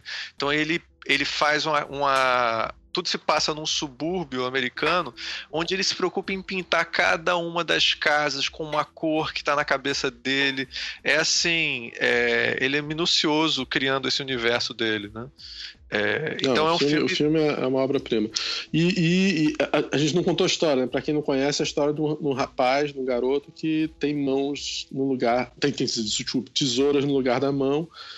É, ele é um garoto extremamente sensível e que, e que começa a cortar, corta cabelo, corta. Ele foi criado por um cientista maluco, né? É, que é que feito inclusive pelo Vincent Price que, que, que ainda estava vivo na época e, e, atua no filme, ele morre no começo e, e aí o, o, garoto não tem o que fazer. E que é uma homenagem, fica... né? Ele está fazendo homenagem ao Vincent Price, que foi o grande ator de filmes de terror da infância do Tim Burton, né? É. E de filme de terror bem gótico, né? Só aqueles filmes da, ingleses do. E o, e o Vincent House. Price é uma figura, cara. Assim, é um cara. É. É, é, é, um, é um. Assim. É, eu, eu não consigo, mas eu adorei poder imitar a voz do Vincent Price, que tem uma voz engraçadinha, meio afeminada. E o Vincent Price tinha feito a, tinha feito a narração do Vincent, né? Do, do curta dele de 88. Sim. Então é interessante que ele depois, a primeira chance que ele teve de usar o Vincent Price, ele conseguiu trazer o Vincent Price pra fazer é. o longa. Não, mas o, cara, você, você poder botar o Vincent Price no teu filme, cara, é muito legal, porque ele, ele, o Vincent Price, visualmente, a voz dele, tudo, cara, é, é. Já, já compõe teu filme. Ele é um cara muito carismático, assim, é muito interessante. Mas, Mas aí, é... aí ele fez esse sucesso. O filme, eu não, eu, não, eu não sei direito sobre números e coisas. Eu sei que o filme é um sucesso de crítica e, e, e, e não sei o quanto que é o sucesso de público, mas certamente é um filme que não importa isso. Ele tinha feito o Batman, tinha feito isso. E aí depois ele voltou para fazer o Batman. O filme seguinte dele foi o Batman Retorno, o retorno, né, Batman Returns, né, não sei qual é o nome exatamente em português.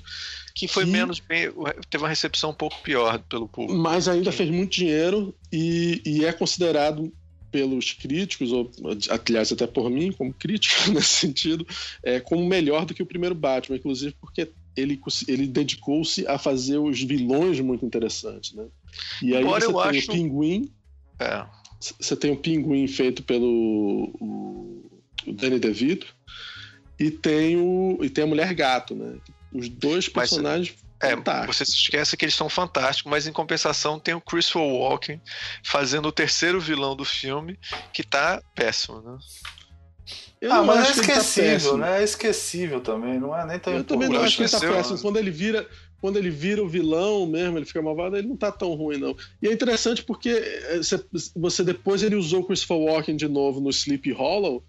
E, e, de certa forma talvez ele não tivesse usado. Sleep Hollow tá incrível no Sleep, no, no, no, no, Sleep Hollow que ele fez. Então é. é, é como, então a gente como, perdoa porque depois em outro filme ele teve. Faz sentido. Ué, vocês não falaram que Batman vs Superman melhorou porque tinha a versão do DVD lá? Então tá valendo, desde aquela época. Eu pô. não falei isso, não. Ninguém falou isso, não, cara. Ninguém falou isso, não. Ninguém falou isso, não. Tá gravado, tá gravado. Tá falando, então você vai ver que a gente não falou isso. Mas o. o Mas logo o, aí o Batman. Cara. É, me desculpa você falar sobre é um filme. É um filme problemático. Eu acho que é um filme problemático. Concordo que o vilão não é legal tem problemas. De, ah, tem esse terceiro mas o é pinguim, é cara, tava muito bom. O pinguim ele comendo peixe, assim, era muito engraçado. Os primeiros, os primeiros minutos do filme, que é a história do pinguim, é um curta maravilhoso, cara, é que é o começo bom. do filme todo. Que é como é que o pinguim, como garotinho, a família joga ele no esgoto, ele vira. Todo aquele começo é de tirar o chapéu, cara, até o pinguim virar. É, é, é, fantástico. Depois tem toda a história da mulher gato também. A cena Sim. dela chegando em casa, deprimida, ela morre, vira mulher gato. Cara, é. Essas duas cenas pagam o filme. O resto do filme pode ser uma bosta. Até, pode, até uma coisa que eu... muito, muito do filme seja ruim. Mas essas duas partes do, do, do, do pinguim e da mulher gato caralho, são algumas das melhores coisas que eu já vi no, no, no cinema. vale a pena as pessoas verem de novo esse filme, porque é, primeiro é incrível, né? Porque na época é, tá super datado, muitas coisas, assim. Mas é interessante como o filme todo parece que você tá vendo uma peça da Broadway, porque ele é todo cenário de tudo, assim, não tem é. nada real no filme. Então realmente parece que você tá vendo uma, uma peça de teatro, assim, é estranho. E ele vai além do que ele fez no primeiro Batman, né? Ele realmente vai e faz esse mundo criado no, no estúdio todo, porque o filme é todo criado no estúdio no primeiro Batman, mas ele vai muito além nesse segundo. Ele, e ele teve total controle né, do segundo, mas o estúdio ficou meio puto com, com o visual meio dark demais. O Pinguim era um personagem muito desagradável para criança. Muito desagradável. É. Ele, ele até que... hoje ele é desagradável, ele é sujo, ele é uma, uma Nojento, aberração né? física, é, é, é, ele é nojentão mesmo, assim. Até hoje ele é nojento. Não, e por isso que é um filme mais artístico, né? Ele, ele vai, ele, ele ele vai para esses lugares que muita gente não iria. E, é. Mas o filme ainda fez sucesso, mesmo tendo sido o menor sucesso. Mas por causa do, do visual dark desse filme, quando veio o próximo filme, eles resolveram tirar o, o Tim Burton e botar o, o Schumacher para fazer o Batman Forever. Que e introduzir os, os, mamilos, né, nos, no Não, Batman. acho que o mamilo, no, o mamilo é só no do... Só no do... Do Schumacher. Quando o Schumacher, Schumacher tem mamilos? É tem mamilos. Já, não, mas, mas Schumacher fez os, os, os, dois filmes, né? Então, tanto faz. Ah. É, mas foi o, é... foi o. Quem foi? Foi o Val Kilmer, né? É, o Val, Val Kilmer tinha Nicole Kidman também, né? Sim, então o Val Kilmer começou com os mamilos. É, exatamente. É, aí começou Mas... a ficar muito ruim. Chegou num ponto que o George Clooney tinha o Batcard, cara, que era um cartão de, cartão de crédito do Batman. Aí fudeu tudo. Podia ter pego, Cara, né? não me lembro disso, não. Pô, mas isso cartão... não foi feito por ele, né? Isso não, não foi feito pelo Tim Burton. É. Não, esse é do, do Schumacher. Mas concorreu ao Oscar nesse né, filme do Batman, o Batman Return, né? Cara, ele ganhou vários prêmios de direção de arte, não só é. esse filme, mas os filmes do Tim Burton sempre concorreram bem. Acho que Beetlejuice ganhou o Oscar de melhor, de melhor maquiagem, tem várias, várias coisas dessas. Podemos ir para um dos meus filmes prediletos dele, O Estranho Mundo de Jack. Sim. É, não, peraí, tem, mas tem, tem filme antes, cara. Tem o Edward. Não vai falar do Edward, não? Não, é depois. Não, o Edward foi depois. Ah, Edward depois. Tá certo. O Estranho Mundo de Jack é o seguinte: naquela época, a desenho animado era considerado coisa só para criança. E a estética era a Disney. O, e o Tim Burton, isso é incrível, cara. Você tem que dizer realmente. Ele inventou uma nova estética para desenho animado, cara. Assim, tem muitos desenhos animados que depois disso seguiram o. Mas ele é animador da Disney, ele não é qualquer coisa também, não, né, cara? Ele era um. Devia ser um excelente. Cara, mas eu acho que tudo bem. Ele era um. Mas, não, olha, eu não, pra mim não tem explicação. Assim. O Strange Moon Jack é um filme que é, tem umas. É, é, porque, como a gente falou, o Tim Burton ele tem um trabalho gráfico dele, né? É, é, de desenhista de, de produção para cinema e tal, que ninguém conhecia. E aí ele pega essa estética e trabalha com uma das melhores equipes de animação do mundo, na época eu não sei o nome, vou lembrar agora o nome, mas é, é e aí cria um desenho animado icônico, assim, né? É, onde que trabalha toda a concepção visual de um mundo é voltado para as coisas góticas, né? Quando normalmente os desenhos trabalham com as coisas positivas, ele trabalha com tudo que é considerado negativo e torna o negativo fofo. Vocês concordam com isso? Acho que isso é uma coisa incrível que ele inventa, né? Sim. É, eu, eu, eu acho assim. É... E as crianças assistiam, Fala. né? Quase o que a gente estava falando antes também, né? Não era, não era só. As crianças pra... adoram. Adoro. Tem um, ó, um, eu, Adoro um amigo meu. Eu, me lembro que na época eu trabalhava com o Fábio Salles, que é, é editor de arte do Estadão, e ele tava, ele trabalhava no Correio, eu me lembro de. Eu tinha um DVD em casa, e o filho dele era um bebê, assim, cara. E ele queria eu tinha que emprestar o DVD para ele porque o filho queria ver o filme toda hora, cara. E ele ficava assim Sabe? É, é, aquela coisa, um bebê. Então, assim, tem alguma coisa naquele filme que emocionava. Mas o filme, o filme tem um, um, ele rouba um pouco da ideia do Grinch that stole Christmas, né? A, a ideia é um pouco chupada dessa ideia, não? Do Grinch, que é um livro infantil a, a, americano do Dr. Seuss, né? Que é um grande autor de livro infantil americano. Pois é, ele tem um pouco uma chupada um pouco da ideia do, do cara que resolve roubar o, o Christmas, né? Roubar o Natal. o Natal. das pessoas. É um pouco a ideia. É, mas Jack. aí seria mais o. Como é que chama isso? O enredo, né? É, o enredo. É o enredo não, só. É, é a, a, a premissa, né? né? A mas, premissa. Mas, a estética dele. Mas a, a estética, estética é muito legal, aquela coisa que vai curvando, assim, por exemplo, é. vai até na capa dele tem, né? Vai um morro, assim, o morro em vez de acabar. Agora, o curioso desse filme é que é escrito assim. pelo Tim Burton, mas não é dirigido pelo Tim Burton, né? Ah, eu acho que ele é não, produtor não. e roteirista, não é isso? Não. É, ele não, ele estava fazendo Batman Retorno, quem me dirigiu foi o Henry Selick, que Sim. é o diretor de, de é um, o grande diretor de, de, de, filmes de, de stop motion desse tipo, assim. É, ele, ele fez. É... Bem, ele, ele ele fez vários filmes de. Mas ele, ele ficou famoso no, nos últimos anos fazendo James e o Pêssego Gigante e outros Sim, desenhos animados. Coraline. Também produzido pelo Tim Burton. Também, é, ele trabalhava Coraline, junto. É, o Coraline é um que é referência para muita gente hoje em dia, que é bem nessa estética dark, assim, também. Também é do Henry Selick? Também é dele, é. É. Não, pois é, então Nightmare Before Christmas, ou, ou Estranho Mundo de Jack, é, é, é, é totalmente um filme do Tim Burton, mas não oficialmente não é dirigido por ele. É, o visual é inspirado nas, nas ideias visuais dele, dos personagens, da criação dos personagens. É escrito por ele, é um dos poucos filmes realmente escrito por ele, é, mas não é, mas não é dirigido por ele, o que é curioso. É, ele é um filme que, cara, é, quando eu, sei lá, quando eu vi esse filme, eu já tinha 20 tantos anos de idade, assim.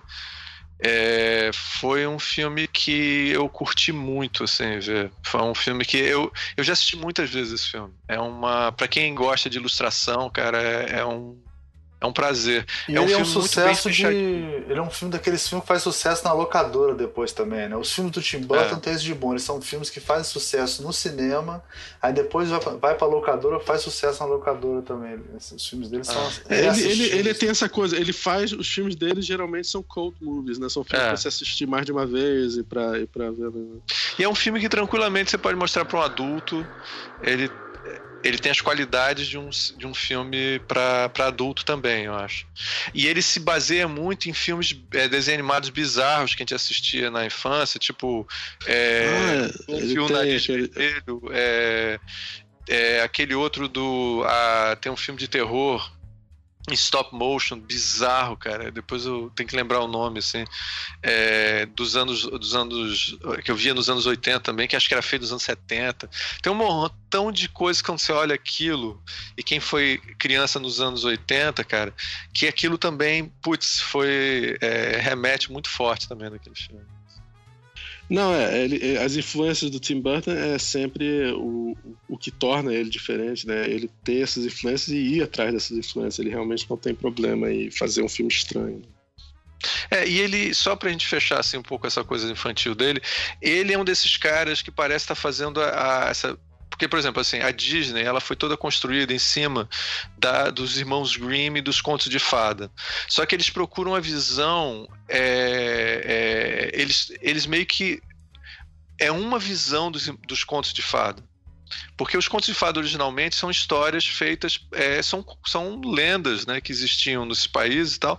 E às vezes as histórias são muito bizarras. Por exemplo, você vai encontrar é, na versão da Chapeuzinho Vermelho, numa das versões o lobo mata mesmo a avó e come a avó mesmo. Parece até que você vê os órgãos da avó e tudo. E, e, e tenta. E parece que vai matar também a Chapeuzinho Vermelho.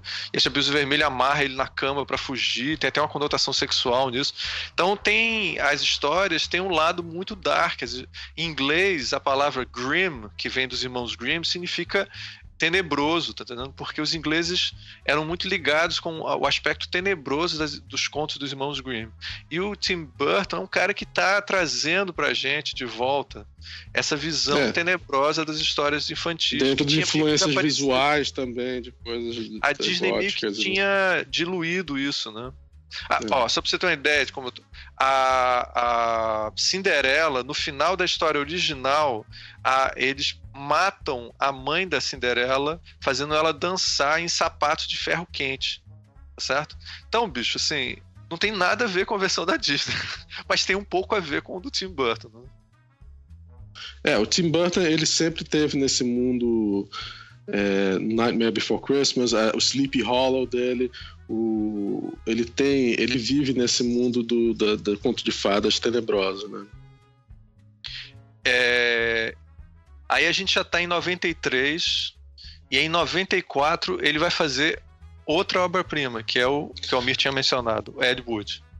É, e inclusive pode ser considerado o primeiro filme adulto dele, de certa forma. Né? Que é um filme 100% sobre. É um, é, um, é, não sei se é 100% adulto, porque ele não é uma pessoa muito adulta, ele não é um adulto muito adulto. Mas é um filme sobre. Não é um filme feito para adolescente nem criança, se bem que pode se assistir e, e, é uma história, é uma biografia de uma pessoa que existiu, né? Do, do diretor, o é. Edward D. Wood Jr. No mínimo, que... no mínimo é um filme que foi reconhecido pelos adultos sem, sem vergonha. Tipo assim, ele, ele, ele foi indicado para Palma de Ouro esse filme, cara. Né? Pois é. é. não, eu acho uma obra-prima o filme, é. é a segunda obra-prima dele, como o Ricardo falou. É, é, inclusive, inclusive, ele se chamar Edward, porque ele tinha feito Edward Mão de Tesoura, aí faz o filme chamado Edward. É, é, e é com o, o Johnny, Johnny Depp. Depp. de novo, né? Fazendo ah. papel título. Que, aliás, é um dos grandes papéis da carreira dele, né? Não, o filme tem várias atuações fantásticas. Tem a atuação dele, tem a atuação do do, do cara que faz o Bela Lugosi, né? É, o do, Martin Landau, ele ganhou o Oscar. Né? Martin Landau, que inclusive ganhou o Oscar por esse que, papel. Que é típico de, de Hollywood também, dá pro cara mais velho, né, e tal. Assim. Ah, mas ele tá muito bem. Não, ele tá muito bem, mas tá tô falando assim, foda. assim, funcionou bem pro padrão Oscar, Não, né? claro, é. claro, claro. Não, e o Martin Landau era, era, o Martin Landau na época era conhecido por ter feito a Missão Impossível, a série TV. É. Então, assim, é ninguém esperava, né, ele fazendo. Mas americano adora isso. Ele tinha feito há pouco tempo, pouco tempo antes, ele tinha feito um filme do Uri Allen que ele estava muito bem, que era o, um, uma das obras-primas do Uri Allen, assim, aqui do, do, dessa época. Agora então, também é, é, o auge dele e depois desse filme é só ladeira abaixo, né? Ele só vai. Você está falando Martin Landau? Não, do. do... Tim é Burton. Do Tim, Tim Burton, Burton, né? Foi o auge não, dele. É, ele chegou, ele chegou a um auge. Ele chegou a um auge, realmente. Eu acho que o auge dele foi no Edwards. Eu acho. É, eu também acho. Mas, eu, mas... Acho que eu não sei se chamaria de auge. É certamente, talvez, a, a, o fim de uma fase, quase. Porque é quase a consolidação de toda uma fase que vem desse. Do, do, do, do... Mas eu não sei, porque eu, eu, eu ainda acho que faz parte dessa fase o Marte Ataca e o Sleep são os próximos sim, dois filmes sim, dele. A gente vai falar. É. Mas é. só uma coisa para você entender o Ed Wood, tá? É a história sobre um, um diretor que é, foi considerado é, é, um diretor muito interessante, mas um dos piores diretores americanos. O pior diretor do mundo, de... né? O Ibis do, é. dos diretores, né? Exatamente, as comparações. fazendo homenagem aqui ao filme do Léo, que Porque é não, um... é, não é o Zé do é, Caixão. Eu pensei muito sobre isso já. Você não pode comparar ele com o Zé do Caixão, que as pessoas. Não, ele não é o Zé do Caixão. Ele, porque o Zé do Caixão é, é até bem sucedido. O, o, o, o Ed Wood não, o Ed Wood sempre é mal sucedido. Ele é o Ibis, ele nunca ganha. Não, ele é um cara sem talento, quase, tá Sim. tá entendendo? É, é... Sete ele tem as bizarrices dele. Deixa eu fazer só uma, uma, uma, um jabá pro Léo aqui. O Léo fez um documentário. O Léo, esse daqui que tá falando com vocês, eu, é, eu. ele fez um documentário é, chamado é, Mal, Mal Shampoo. Shampoo que é sobre o que é sobre o Mauro Shampoo, o jogador é, do, do filme, e ele é jogador do Ibis, que é considerado um dos piores, se não o pior time de futebol e foi um grande sucesso esse filme que o Léo fez. Então, é, eu acho que essa comparação entre os dois tem muito a ver. Eu, não, não, eu me lembro que na, época, na época mais... que eu tive a ideia, na época que eu tive a ideia de fazer o documentário, foi exatamente nessa época que o, o Ed é. Wood saiu e que eu ouvi falar sobre o Ibis, que eu não conhecia muito sobre o Ibis, não conhecia sobre o Ibis, e aí eu disse, caralho, perfeito, fazer sobre o pior time no mundo, tipo, que nem o, o, o Tim Burton tinha feito sobre o pior cineasta no mundo. É, você fez sobre um centroavante que nunca fez um gol, né? Ele nunca fez um gol. Ele fez feito só um gol. Só fez só um, um gol, gol, né? muito difícil, dizer. foi de pênalti, foi de pênalti. É eu tenho que. Eu vou botar o, o link para vocês verem. O Mauro Shampoo vale a pena, é muito bom. Mas a, o, o Ed Wood, então, é sobre esse diretor terrível, mas muito interessante. Ele era transexual, ele tinha uma porrada ele não de. Não era transexual. Não, não é transexual, não. Ele, ele, era, é ele gostava de se vestir. Ele, era, ele gostava de se travestir. É, mas não, não era também um, um, cara que andava vestido de mulher o tempo todo. Ele gostava de usar roupa por baixo e às vezes se travestir. É, e ele gostava, e ele não era homossexual. É, eu e Ricardo, a gente tá botando Hollywood abaixo, quem tá, quem tá preservando é o Léo, cara. A gente, tá, a gente tá contando a fofoca da revista Manchete. Fofoca eu, da fofoca, eu, cara, tem o Léo aqui que tava fudido. Tava fudido, cara. cara. Caralho, transexual, Eduardo não sabia ter que ver esse filme. Vai ser terrivelmente. É, foda. Mas aí, então, o filme... E ele é um retrato dessa época, assim, dos anos 60, cara. Maravilhoso. E o filme é feito em preto e branco, a música não é do Danny Elfman, é uma música toda com, com tambores, é muito legal. O filme é obra-prima, não tem nada de errado naquele filme. Inclusive, parece que o, o Tim Burton estava querendo fazer um filme, aí ele viu esse roteiro, aí ele leu o roteiro, aí eram dois caras que nunca tinham feito filmes antes, nunca tinham escrito antes, tinham escrito, tinham escrito esse roteiro sobre o Ed Wood. Aí o, o, Tim Burton leu o roteiro e disse: Cara, eu quero fazer esse filme, menino. Ótimo, então como é que a gente vai trabalhar? Disse, não, não, não se preocupe, não. Vamos filmar como tá o roteiro. Você não quer que a gente faça, mude alguma coisa? Não, esse é o filme que a gente vai filmar. Ele já começou a produzir e fizeram o filme mais rápido possível. Mas é uma obra-prima, um filme maravilhoso. É, e uma coisa é só o seguinte: na época, o Ed Wood. É, eu tenho a impressão, Léo, que o Ed Wood já estava fazendo sucesso antes. Já estava Ed Wood tendo... quem? O, os filmes do Ed Wood já estavam virando uma coisa cult por causa do. Ah, já estavam, já estavam, já estavam. É, o Ed Wood já era. O filme Plano 9 do Espaço Sideral, né? Planado from Outer Space, já era uma coisa com, com vídeo, as pessoas assistiam para rir. A gente, a gente assistiu o Planado from Outer Space antes do Ed Wood sair, é. porque a gente era, era famoso como o pior cineasta do mundo. Então era, não é por acaso que os, os dois, dois caras escreveram o roteiro. Não, e no filme, cara, tem uma cena que ele encontra com Orson Welles, cara. E aí, tipo assim, é, conversando com Orson Welles de, de pé de igualdade, assim, sabe? É bom pra caralho aquela é muito porra, cara. É, muito é interessante porque o Tarantino que conta uma história sobre como é que ele, ele viu esse filme no cinema e ele assistiu o filme já era no começo da carreira do Tarantino, já, era, já tinha feito Pulp Fiction é, no começo da carreira, né? já era o Tarantino, né? Aí ele estava vendo esse filme e ele disse que ele estava chorando vendo esse filme sobre é um, um filme sobre um artista tentando se se, se expressar e, e, todos os problemas que o artista tem. E, e, aí tinha os caras na frente dele no cinema rindo do Ed Wood. Aí ele chegou para os é. caras, seus filhos da puta, cara. Uma coisa similar, eu tô, devo estar fazendo um péssimo paraphrasing aqui, do, parafraseando o que, que é essa história. Mas ele, ele reclamou com os caras, dizendo: Você acha que eu, eu como cineasta, eu passo por essas mesmas coisas que o Edward tá passando, vocês estão rindo do quê, cara? Você é um, é um, artista tentando se expressar, pô. Não, tem, não é pra você ficarem rindo, não. E. e é, porque é, ele tentou fazer um filme realmente sobre isso. Eu acho que é um filme. É um filme biografia sobre o Ed Wood, mas é um filme que fala muito do Tim Burton naquele filme. Na realidade, é. você quer entender o Tim Burton como artista, vale a pena ver aquele filme. Cara, você falou uma coisa tão edificante agora que perdeu a graça que eu ia contar.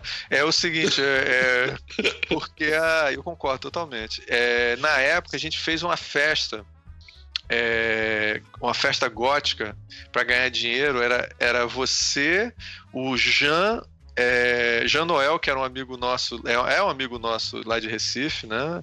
Mandando um abraço, vou até avisar o Jean ouvir esse programa. E, é, e o Kleber Mendonça Filho, que é o cineasta é, lá de Recife, que tá famoso.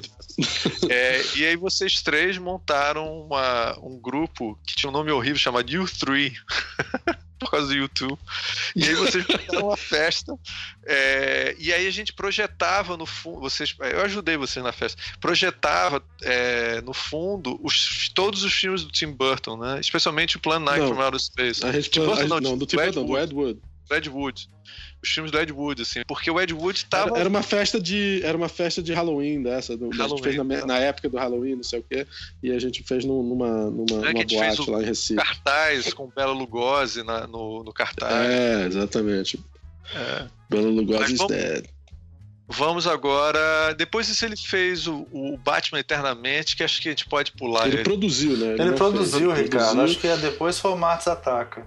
É, e, fez, e, produziu também James e o Pêssego Gigante. Também. É, nessa época ele estava no auge, né? Ele estava no auge, ele fazia o que ele queria. E aí, ele achando que não podia fazer nada de errado, ele fez Marte Ataca. Que pois é, é. o.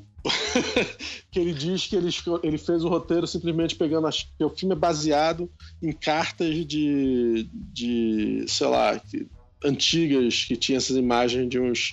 De uns alienígenas. Não, mas peraí, vocês acham. Eu, eu acho, cara, eu, eu, eu não. Cara, eu não tenho tanta raiva desse filme assim, não. Não eu não falei que eu tinha tanta raiva. Não, mas você... o filme tem problemas de roteiro seríssimos. Não, Os personagens tem. são criados, é, aparecem, desaparecem, o pessoal dá prazer e, e, não tem negócio. Mas ele é um filme muito legal, visualmente, tem cenas fantásticas ah. e, e, visualmente ele foi, foi revolucionário, muito, em muitos sentidos. Não, eu, eu me lembro assim. que a gente, na época. É, no cinema eu gostei do filme, quando eu assisti. Eu me lembro de gostar do é, filme. Eu me lembro quando era, nessa época, eu e o Léo odiamos o filme. É, Tá explicando, tá a... tá explicando. Então, então, tá tudo, é, então tá tudo normal. Então tá tudo é, normal. Pois é, exatamente, pois isso é normal. Então. Ele é um filme que aí... eu só gosto quando eu não tô assistindo o filme. Eu detesto assistir o filme, mas eu, quando eu, quando lembro, lembro do dele, filme, eu gosto. É legal. E ele aí você bota na coisas... TV, bota, aperta play, você. Puta que pariu. É, pois é, ele é um filme não, que. Não, mas ele é aquele filme tão ruim que é bom, cara. Sei lá, cara. Ele é tão ruim não, que ele não, é bom. Não, não. Não, não, ele não é tão ruim. Ele é bom demais pra ser tão ruim. É, o Tim Burton não é esse tipo de diretor para mim. É, Cara, eu é o seguinte, ele pegou tudo que tava na moda do mundo nerd é, cult, sabe? Que é os alienígenas retrôs dos anos 50, todas essas coisas, e fez um filme que tinha inclusive o, aquele músico é, que é muito é, é, Kit dos anos ah, 60. É ótimo, é o, é o Tom Jones. Aí, aí, tinha o Tom Jones, tem, tem o Jack Nicholson, tem todos os maiores é, atores. Os filmes dele sempre tem um... as cenas, as cenas escritas na, parece que foram escritas num, num, pedaço de papel na última hora. Mas o visual do filme é fantástico. É, só o roteiro que é, um, é, uma pequena bostinha, mas tudo bem. O filme visualmente é muito legal. Dá um exemplo de uma bostinha que te incomodou muito nesse filme, só para entender. Tudo. Aquele momento, não, literalmente, é, começa os créditos é. e quando, quando começa os créditos e quando acaba os créditos. Não, Cara, o filme é, é, ruim todo, é, é, todo ruim. O começo do filme, tá, vou te dar um exemplo. Começa o filme, é, eu não vou lembrar todos os detalhes, assim, mas eu sei que tem um, aparece um, um, As pessoas estão fazendo uma coisa normal, alguém lá, aí de repente vem um monte de vacas pegando fogo. Muito mal feitas. E aquilo é para ser uma cena hilária, tá entendendo? Eu não. Pra mim, não, acho que, agora eu conheço muita gente que adora o filme, que acha Por não, exemplo, é muito divertido porque é muito. É, é aquela coisa dele, dele, explodir a cabeça dos, dos, dos marcianos com uma música horrorosa, aquilo é ótimo, eu acho aquilo super engraçado. Cara, aquilo dali me fez chorar, assim, eu diria, cara. Ah, então, é isso. Então eu tô te falando, é porque. Mas, ó, é, ele é ruim, ele é ruim, é tão ruim que fica bom. É isso que eu tô falando. Não, não, não, não. Eu, eu não, eu não aceito nenhuma explicação onde o cara vem, o filme é tão ruim que é até bom. Mas olha só, é ruim, é... naquela época, viu? Nós tinha muita gente que gostou do filme. Não, não, a gente é... era minoria. Até hoje nós somos minoria nesse com relação, é, relação E eu acho até que na época o Kleber tinha gostado muito do filme. Muita gente, cara, que era inclusive cineasta e tudo, tinha gostado do filme. Então, sei lá, eu acho que o fato do roteiro ser muito ruim. É... Você sabe como é que ele descreveu, como é que ele descreveu o roteiro, né? Ele pegava as agora. cartas que ele mais gostava e aí jogava assim, via como é que ia ficar, e as pessoas baseavam o roteiro simplesmente nas cenas que eles achavam legais das cartas que existiam, que é todo baseado nessas cartas de, de negócio. E o filme é. parece que foi isso mesmo. Não, não, não, não, não tem. Não, a história, as cenas acontecem porque eu acho legal a cena, não porque ela tá contando é, uma história Tem umas coisas, tipo assim, o Jack Nicholson aparece, fica cinco minutos no filme e nego mata o Jack Nicholson, entendeu? Essas coisas eu acho engraçado. Não, o Jack Nicholson faz mais de um papel no filme, não faz não? Acho faz, que não. ele faz mais papel. Não, faz sim. ele, ele não é o presidente dos Estados Unidos? É, Ele é mas ele faz presidente, papel. Ele faz... Ele faz papel também. E ele, É. e ele fica um tempinho como presidente, ele não morre imediatamente, não. Não, Não, mas é bem rápido. que- Pô, pra você contratar o Jack Nicholson, cara, e ele sumir na metade do filme, é esquisito. Mas ele Por que, que isso é Porque- bom? E por que, que isso é bom necessariamente? Não Porque é esquisito, não sei, eu gostava. É. Bem, ok, eu acho não que ninguém não. vai entender. Esse filme, esse filme é, é, é aquela coisa. Na época, ele era a representação Eu acho tava que é a, moda. a punheta mor do sucesso do. do... Você já... É engraçado, né, cara? Se, o, se o, o outro cara lá faz a punheta dele, é um absurdo. Agora o cara faz a máximo exemplo de uma punheta, que é o Marte Ataca. Ah, que maravilha, é muito legal. É, ele não fez uma É máxima punheta punheta com o Batman, Burton. Mas ele não fez uma máxima punheta Ah, é, com o Batman. Batman não pode punhetar, só pode punhetar com, com Marte Ataca. O, É, cara, o cara fez a punheta morre. É um filme que não tem roteiro, whatever, são coisas que eu gosto, vou gastar milhões de dólares e fazer uma coisa legal que eu acho bem divertida. Ele pode fazer e tudo bem, você não tem direito a, a criticar. Agora Não, o- não, você tem o direito outro a cara- criticar, você tem todo direito a criticar. Não falei que você não tinha direito a criticar, não. Eu só fa- tô falando que eu acho que ele é tão ruim que é bom, eu acho.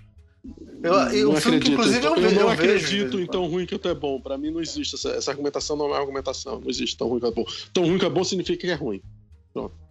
Mas anyway, aí depois de Marte não- Ataca, é. que é que foi que fez sucesso, eu acho. Não me lembro de ter sido Aí, sucesso. Não. na- quase na virada do século, 99. Aí ele ia fazer Super-Homem Vive ou ia fazer já o Sleepy Hollow? Eu não me lembro. Não sei. Ah, cara, eu, eu, eu, eu vejo Não, pra o você isso. Mas Super-Homem é, um, é um filme de. Acho que é 98. 98, 98. Então foi antes do Sleepy Hollow. Ele ia fazer o próximo projeto dele ia ser Su- Superman Lives, Super-Homem Vive. É que bom ele falar que é um a filme. é, esse pro- Conta a história aí, conta a história.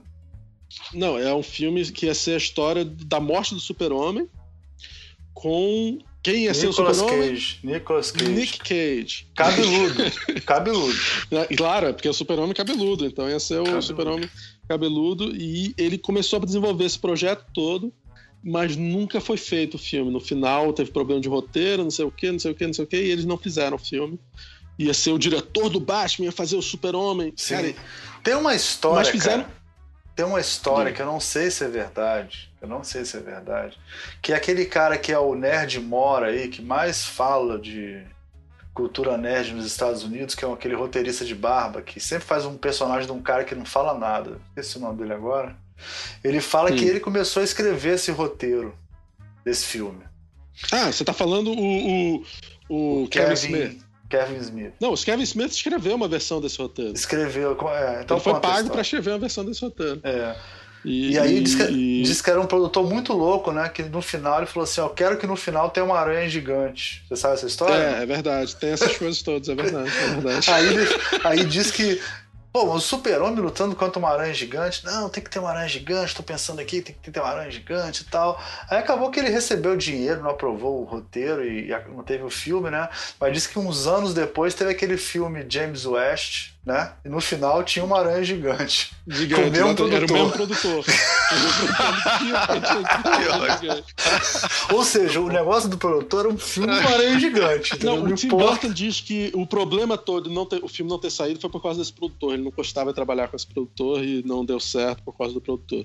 Ó, Que mas era um cara que esse produtor. muito. Mas olha Diz só, respeite um ele, porque pra- quando ele cisma com uma coisa, ele consegue. Ele é um cara que consegue as coisas que ele quer. Você tem que Cara, respeitar Não, ele. Dá Mas- pra fazer mas vale a pena ver um Sobra docu- das fofocas que tem de diretor, cara. Da mulher do diretor. Às vezes a mulher do diretor tem que aparecer no filme. É, cara, Hollywood é, é como qualquer lugar, cara. É escroto pra caralho. Aliás, né, acho que nessa época ele já estava casado com a Helen Bonham Carter, não tenho certeza. Não, acho que ele se casou logo depois, casou em 2001. Em 2001, acho que ele se casou com a Helen Bonham Carter, o, o Tim Burton. Mas, a história do, da, da armadura, que era eletrônica também, que ele queria fazer. que ah, era eles uma- fizeram É, a armadura, elétrico, porque né? quando a história de como é que o super-homem sobrevive, ele morre, mas, mas a, arma, a, a capa dele, ou a roupa que ele usa, que é a roupa de criança dele, ela teria, ela ficaria em volta dele e iria, iria se transformar tipo numa armadura específica que, que, que nutre o corpo dele e faz ele, ele, ele, ele ficar melhor. Então ele tem que ficar usando essa roupa. E aí eles fizeram toda uma armadura é, é, com luzes e não sei o que para mostrar o negócio funcionando. Você pode ver isso tudo, cara, num documentário fantástico sobre esse filme que nunca foi feito. Não me lembro direito o nome do documentário agora, tem que olhar, de repente bota um. A gente bota o link, a gente bota o link. Um link para esse documentário, vale a pena ver o documentário, porque é um documentário você conhecendo a, vida, a, obra de Tim Burton. É a morte do. É, é um dos grandes. É The Death of Death... Superman Lives, acho que é isso. Ah, The, The, Death of Superman Lives, deve é. ser. É. Que é um documentário fantástico, porque você fica só imaginando esse filme que nunca foi feito. São dois documentários que vale a pena ser visto, de filmes que nunca foram feitos. Um é o Duna do Jodorowsky, que é um documentário super legal, só pra você imaginar o filme que o Jodorowsky não fez. E, e esse, porque você fica imaginando Tim Burton fazendo Super-Homem, a morte do Super-Homem e a vida do, e o Super-Homem ressuscitando. É, e com, eu, com Nick Cage, cara, é. impagável. É, e eu, eu, vou colocar aqui, viu, Elmir? É, na internet tem a imagem dessa aranha gigante, é tipo uma cabeça. É, acabei, é, acabei de ver aqui também. Seria o Brainiac, né? O Brainiac ia é, fazer tipo uma aranha gigante. É, é, o é. Brainiac que faz uma aranha gigante. Mas veja esse filme, que não é um filme do Tim Burton, mas é um filme sobre o Tim Burton, vale a pena. E aí ele é. não fez esse filme e acabou fazendo uma outra filme que é quase uma obra-prima dele, eu acho que é um grande filme dele, eu gosto muito, que é o Sleepy Hollow. Que ele fez em é 99. Lenda, é, em português a é a lenda do, do Cavaleiro, Cavaleiro Sem Cabeça. Isso. Que eu me lembro que a direção de arte desse filme na época foi: uau, esse filme se parece parece uma, um, um, desenho gótico, assim, uma coisa fantástica. É, na época, eu estava inclusive é, meio que mar... já começando assim mais seriamente a minha carreira como ilustrador e tudo. E eu fiquei impressionado porque você via claramente que aquele filme tinha sido feito pelo ilustrador, sabe? Mais até do que outros, porque tinha muita referência a ilustrações do século XIX, a ilustrações infantis. Cara, é um filme assim. É... O filme era, era. Boa parte do filme era feito em estúdio e a floresta toda. Cara, aquela floresta. Eu só fui ver coisas daquele tipo depois no Senhor dos Anéis, sabe? Não, tipo, exatamente. essa preocupação estética o perfeita. Nível, o nível de preocupação é. da direção de arte, da, dos detalhes. E é porque, é só para o pessoal entender que tem gente que não sabe, no Senhor dos Anéis eles chamaram os maiores ilustradores do Senhor dos Anéis para trabalharem na produção do filme.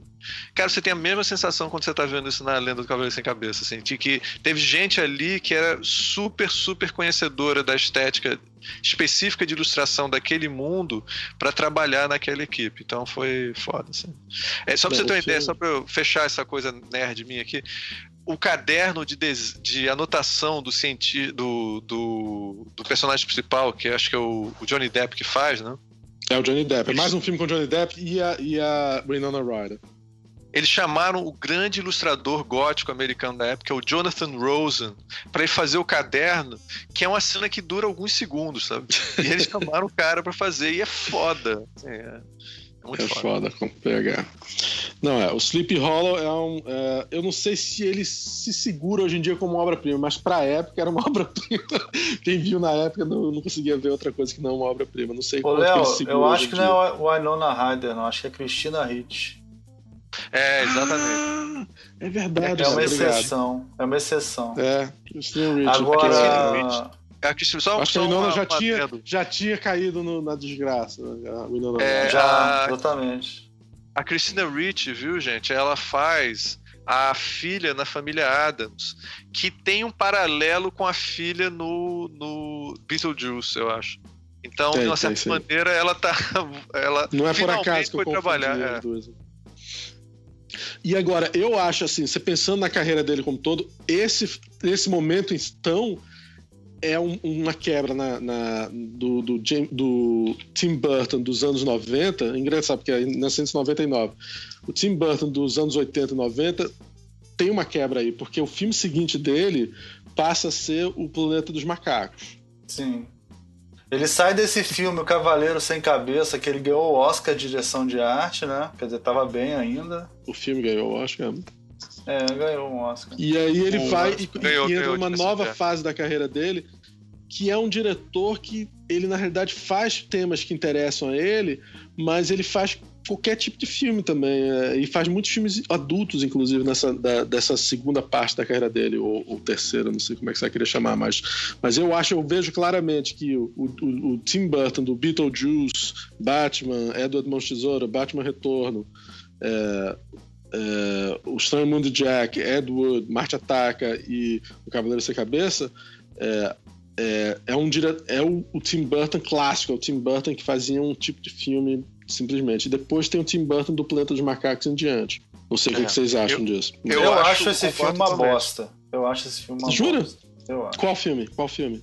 Eu acho a maquiagem e tal boa. Ah, o Planeta dos Macacos? É. Eu também não gosto. Eu acho uma bosta. Bosta. Acho, acho uma bosta. muito problemático. Muito ruim. E os é fãs, os fãs do Planeta Macaco original odeiam esse filme.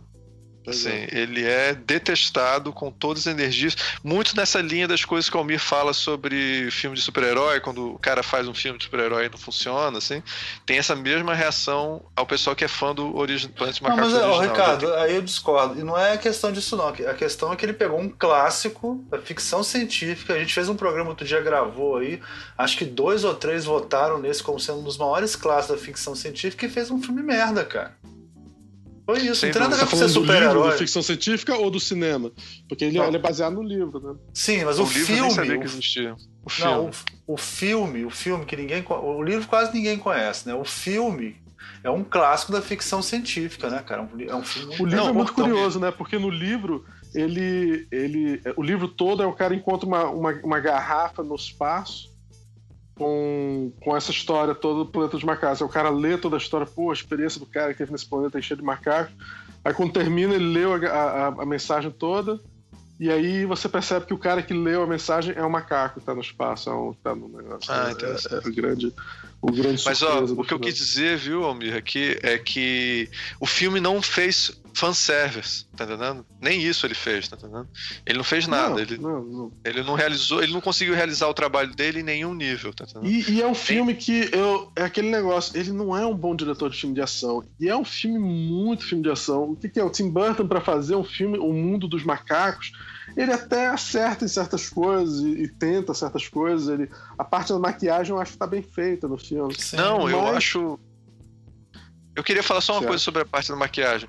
Eu acho, concordo com tudo que vocês falaram, absolutamente. E agora é o seguinte: a maquiagem é super interessante. Ele conseguiu Sim. fazer os macacos ficarem super reais, assim. Mas isso não, não segura o filme, cara. Isso não, não de forma alguma. De forma e fez muito mal para a carreira do ator principal do filme, eu acho. Sim, que ficou marcado como um cara que ligado a filmes de pouco sucesso. Eu acho que esse filme foi especialmente importante, que é o Mas Mark esse filme deu dinheiro, não deu não? Mas sei, ele. Foi fracasso, não. Acho que. Eu acho que caro. Hoje em dia as pessoas estão. Hoje em dia as pessoas brincam muito dizendo que o Mark Wahlberg é um cara que estraga os filmes e tal. É, que acho sacanagem, eu não acho ele ruim, não. É, não, você não. pode até dizer que Tim Burton é um cara que o filme. Eu me lembro que esse era um filme que o James Cameron queria fazer com Arnold Schwarzenegger, ficava tipo, com o maior tempo se discutindo que ele ia fazer o Planeta dos Macacos, refazer o Planeta dos Macacos com Schwarzenegger. James Cameron daria um filme bom, James Cameron é um filme diretor Melhor do que, do que esse, com certeza. Agora, o, o, não sei o que, que deram na cabeça de chamar o Tim Burton para fazer um filme de ação como Planeta dos Macacos. Cara, ele não é o diretor certo, cara. Ele... Ah. Mas ele fez. E aí depois o filme seguinte dele, que vamos, vamos todos concordar que Planeta dos Macacos não é um bom filme. É, inclusive aquele final. O final é constrangedor. É constrangedor. O final é constrangedor. É, é... muito. Só pra você, gente, eu vou, vou, vou fazer, tem que fazer o spoiler. No final, eles, ele, eles vêm pro, pro planeta Terra, eles chegam no planeta Terra e os macacos tomaram conta. É, e aí ele, ele. Porque ele tem uma viagem no futuro, cacete, e ele encontra a estátua onde tem um Lincoln e ele é um Lincoln. macaco. E essa é, imagem para ser foda e é uma coisa altamente decepcionante, cara. Não, especialmente se você comparar com o spoiler do. do, do se falar em spoiler, a gente tem que dar do o spoiler filme original. do original, onde era a gente entender que eles estavam na Terra o tempo todo e a gente vê a, a Estátua da Liberdade. Ô, cara, é, esse filme é, ele tem umas soluções de roteiro ridículas. Tipo assim, aparece o macaco na hora certa, entendeu? Com outra eu, nave eu espacial. Lembro, eu não vi esse filme há Cara, as soluções tempo, de roteiro cara, são muito ruins. As coisas acontecem do nada, assim. É inacreditável esse filme. É muito ruim. É, não, parece que ele chamou o roteirista do Marte Ataca pra fazer. Sim, foda. Sim. Aí. Aí o filme seguinte, aí esse filme foi tipo, caralho, o Tim Burton morreu, né? O Tim Burton era um merda, não tem. Pelo menos eu me lembro de uma, de uma assim. E aí ele fez Big Fish, né? Eu não me lembro qual é o nome em português. A história grande. Peixe, Peixe, Peixe grande, grande e suas, e suas histórias maravilhosas. Obviamente que no Brasil ninguém consegue fazer um título.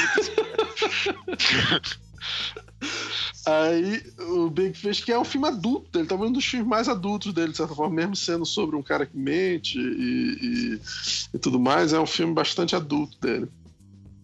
É, sobre um cara que, que conta histórias histórias fantasiosas, né? Sobre um, e aí no final. E aí o Tim Burton, obviamente que o Tim Burton representa visualmente todas as fantasias dele de forma bem rica e tal. E você fica sempre na dúvida do que é real e o que é fantasia. né? É, um filme meio surreal, assim, realismo fantástico, de certa forma, tem várias E coisas. na É época um filme eu me muito lembro bem. É, e é um filme na época que a gente começou a ver, aí ficou claro que o Tim Burton estava fazendo uma carreira nova, assim, onde É. não eram mais os filmes de assinatura dele, mas ele estava fazendo um papel de um diretor mesmo, tradicional, que ele é contratado para fazer um filme. Não tão tradicional porque ainda tem o mundo onírico que ele consegue É, trabalhar e tudo mais. Então, é, ele, mas ele tá fazendo filmes. Ele tá contando a história de outra pessoa, não é a história que ele contaria. Ele tá contando da forma dele uma história que outra pessoa contaria.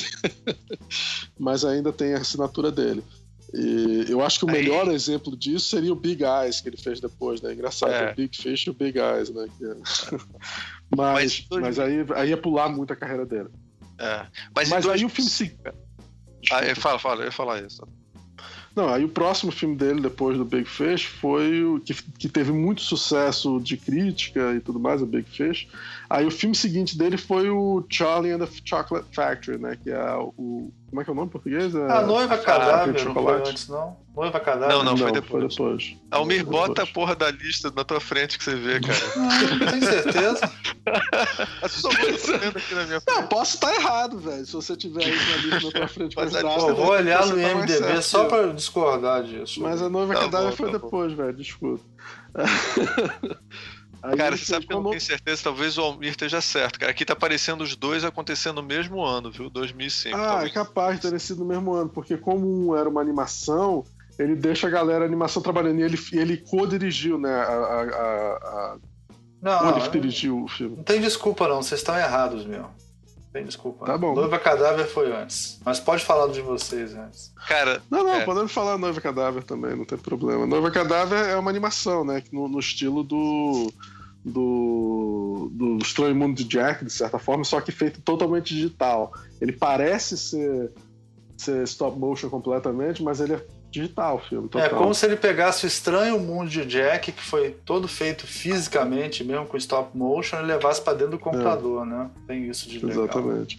Você assiste o filme, você não percebe que é, que é feito no computador. Ele parece um stop motion, só que é um perfeito stop motion, porque é feito no E computador. também o Johnny Depp, né? Ah, é? Eu não me lembrava, eu não me lembro direito, porque eu, eu não é um filme que eu gosto muito dele, não. Mas é, você sabe que atualmente é um ele é dos um poucos dos- filmes dele que eu não tenho. é, esse é um dos considerados, assim, por gerações mais novas que a gente, viu?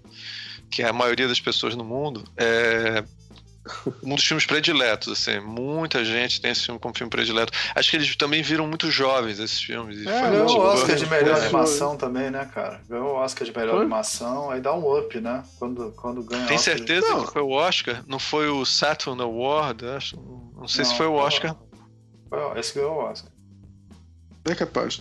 Não, o, o- mas com certeza o problema é a, pessoa- é a- a época que eles assistiram, tá entendendo? É, é que nem essa. Tá, tem isso essa- também. Esse, esse tesão que o pessoal tem por o labirinto do, do negócio. é- Ah, o Labirinto é, É. legal, pô. O Labirinto é legal. Labirinto- que ele viu. O Labirinto, David Bowie coloca um- uma roupa, cara, que ele fica parecendo que tem um pênis enorme, né? Porque ele coloca uma armadura, assim, fica um volume, assim, cara, coisa mais esquisita do mundo. Hoje em dia, nunca isso seria permitido. nunca. É. Nunca. Almir, só Nunca. pra dizer o seguinte: ele concorreu à melhor animação, mas não ganhou, tá? Não ganhou? E é, não ganhou. E o pessoal que fez essa equipe é o mesmo pessoal que fez o Wallace and Gromit, que é uma das maiores equipes de animação inglesa, né? Foda, né? É, Mas vamos E a então. história é, é- é basicamente Ah, uma bom. história de, de, de uma noiva que morre, né? Nem me lembro mais da história do filme, pra ser honesto. Eu vi no cinema na época. não- não É, a gente tá fazendo negócio, os fãs vão ficar putos com a gente, porque é um dos filmes Vão, prediletos. com certeza. a galera ama. Mas Não, é eu sei se- que tem, ó, tem o Johnny Se você Depp. gosta do filme, faça seu próprio podcast, só falando. Eu sei que esse filme tem o Johnny Depp, tem a O filme Helena não é ruim, Bonham o filme não é ruim, o filme não é ruim, é só não é, não é um filme, não é um filme predileto. Mas eu sei que os dubladores são todos os melhores amigos dele, né? Christopher Lee, o Helena Bonham Ah, Carter e, o- e isso, o Johnny isso é do Depp. caralho, porque são É. só um ator foda, né? Só ator É. foda. Aí depois ele fez. Qual filme? A, a fábrica, fantástica fábrica de Chocolate. chocolate. É, aqui também, cara. Até que eu, eu, eu não sei se o pessoal gosta desse filme, eu detesto esse filme também, cara. Eu não Eu gosto. detesto. Ricardo detesta, detesta. Eu acho muito bom. Puta É. que pariu. Eu não acredito, Léo. Uma das melhores atuações do Johnny Depp. Ai, cara. Ai, meu Deus. Cara, Almir, a gente vai ter que parar o podcast agora, porque não tá rolando. Não vai dar, não dá, vai dar eu pra terminar. muito não. bom. Que decepção, filme- cara. Cara, Fala, Léo, fala Você tá dizendo que, que o antigo, a fábrica de chocolate, é que é bom, aquele da década de 70? Sim, sim. Sim, Puta todo mundo tá falando isso, cara. Sim, porra, óbvio que sim. Tá que pariu, velho. São os velhos, mas vocês são os velhos, velho. Cara, o final desse Cara- filme eu acho muito ruim, cara. O final desse filme é muito ruim, ele É, jantando porque com o ele garotinho. tenta ser, ele tenta ser, ele tenta ser muito fiel ao livro, né? Ele fica nesse negócio. Fiel o livro, você nunca leu o livro, Léo. Você nunca leu o livro, cara. Você nunca leu o livro. Eu sou fã desse, desse escritor, cara. Não é o final do livro. É o Roald Dahl. E não é, cara. Não é. É foda. Mas tudo bem. vai lá. Anyway. Não, Não, o final do outro filme, o final do filme original nos anos 80, ele tinha uma coisa que era um impacto visual muito grande, muito foda, aquela coisa do elevador que voava e tal. Né? E tudo que você quiser é possível. Então tem tem uma coisa no filme original que é o seguinte.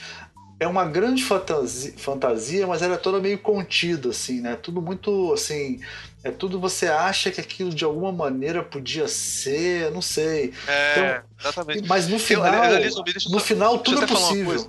No final, então é todo- o tempo todo todo contido, né? Aquela coisa bem presa, assim, bem você fica achando que tudo muito amarrado na realidade e no final ele dá uma explosão de fantasia, assim, entendeu? Esse filme do Tim É. Burton, não, ele é explosão de fantasia o tempo todo, no final fica real. né? Sei lá, muito Ah, ruim. e só uma coisa que eu iria falar rapidinho. É, que é comple- complementando o que você está falando, que eu acho que você colocou bem isso no filme original, que é com. Como é que é o nome daquele ator, Léo? É o. que faz o. o dono da Morreu esse fábrica. ano, né? Gene Wilder. Exatamente. E aí a, a- no- tem uma cena que o, o, o Gene Wilder fa- pediu quando ele foi, ó, eu faço papel e tal, mas eu quero o seguinte, eu quero começar quando eu apare, quando o, o chefe, o dono da fábrica aparecer, eu quero vir mancando com a bengala e aí eu quero que a bengala fique presa e aí eu faço um, faço um salto mortal e aí eu mostro para todo mundo que eu não sou é, que eu não tenho não tinha deficiência na perna nem nada. Então, o que, que ele diz? Quando você faz isso, você tem a sensação de que na realidade esse cara pode estar enganando você o tempo todo. Então tem essa coisa que o Almir falou muito forte no filme, onde você fica entre o que, o que, que aquilo é pra valer, eu tô sendo enganado. Sabe, tem uma certa maldade assim. Cara, o do Tim Burton não tem nenhuma dessas sutilezas. Ele é, ele é só isso, é só um show de maluquice o tempo todo. Ele não tem muito dessa, dessa sutileza da história original. Que tem também muito. Cara, olha o seguinte, o- mas a atuação do, Tim- do, do, do Johnny Depp. O, o- uma das coisas que é legal desse filme é que é da primeira vez que o, o Johnny Depp começou a fazer as suas atuações baseadas em, em músicos, né, famosos. Então ele fez esse filme quando a atuação dele parece com o Michael Jackson. E depois ele fez o, o Jack Sparrow, baseado no, no, no, no cara do Rolling Stone. É, é, é, e eu, eu achei muito legal essa, essa, essa releitura dele do, do que é que o, Jack, o, que é que o, o Charlie, o, o, o, o cara da Willy chocolate Wonka. poderia ser. Ah. Willy Wonka, exatamente. Eu É, achei deprê. E a brincadeira com o Michael Jackson, ele parece com o Michael Jackson, e aquela coisa sobre, a, sobre o, o mundo estranho com o Michael Jackson na infância, não, não teve ressonância comigo, não. É, vamos passar por É aquele Essa- negócio, cara. Eu não, não- tudo bem, eu concordo com você. Eu não, não acho que é um, um gosto para todo mundo, mas é, não é- não é- eu achei uma, com a escolha é, interessante, eu achei diferente, eu achei inesperado. Eu achei, eu achei legal. Eu não gosto nem eu dos gosto de tudo no Umpa-Lumpas. filme, eu acho. Eu, eu não gosto de tudo no filme, não. É, eu acho que o filme acaba e depois continua. Você estava reclamando do final. Concordo que de repente não precisava do, do o final, poderia acabar antes e tal. É, o final do, do filme antigo acaba num momento muito legal, porque ele sobe naquele negócio e desaparece e o filme acaba. É, pô, muito bom, melhor adaptação, mas, mas tem coisas muito boas no filme do, do, do Tim Burton. É, e eu, eu acho que o, especialmente o, o, o Johnny Depp tá muito interessante no filme. O Johnny Depp tá, Mas... tá, fazendo um bom trabalho. Ele sempre faz um. Ele, nos, com Tim Burton, o Johnny Depp sempre se solta e faz o melhor que ele pode. Assim. Isso é impressionante. Assim. Você vê essa, essa química entre ator e diretor perfeita, assim, eles têm uma sintonia muito boa. Até uma pena ele não fazer mais filmes com o Tim Burton, porque ele consegue fazer essa coisa irreal ou, ou, exagerada muito bem com o Tim Burton, funciona muito bem com o estilo do Tim Burton de direção e o, e o estilo de atuação dele. Vamos Mas, ao anyway, próximo. Vamos ao próximo. Já que a gente vai na carreira toda. Aí já, é, aí já é decadência. Aí. Então a gente tá com duas horas de programa já aqui, né? Agora é só decadência. É... Ah, não, tem um filme bom ainda aqui, que eu gosto, pelo menos.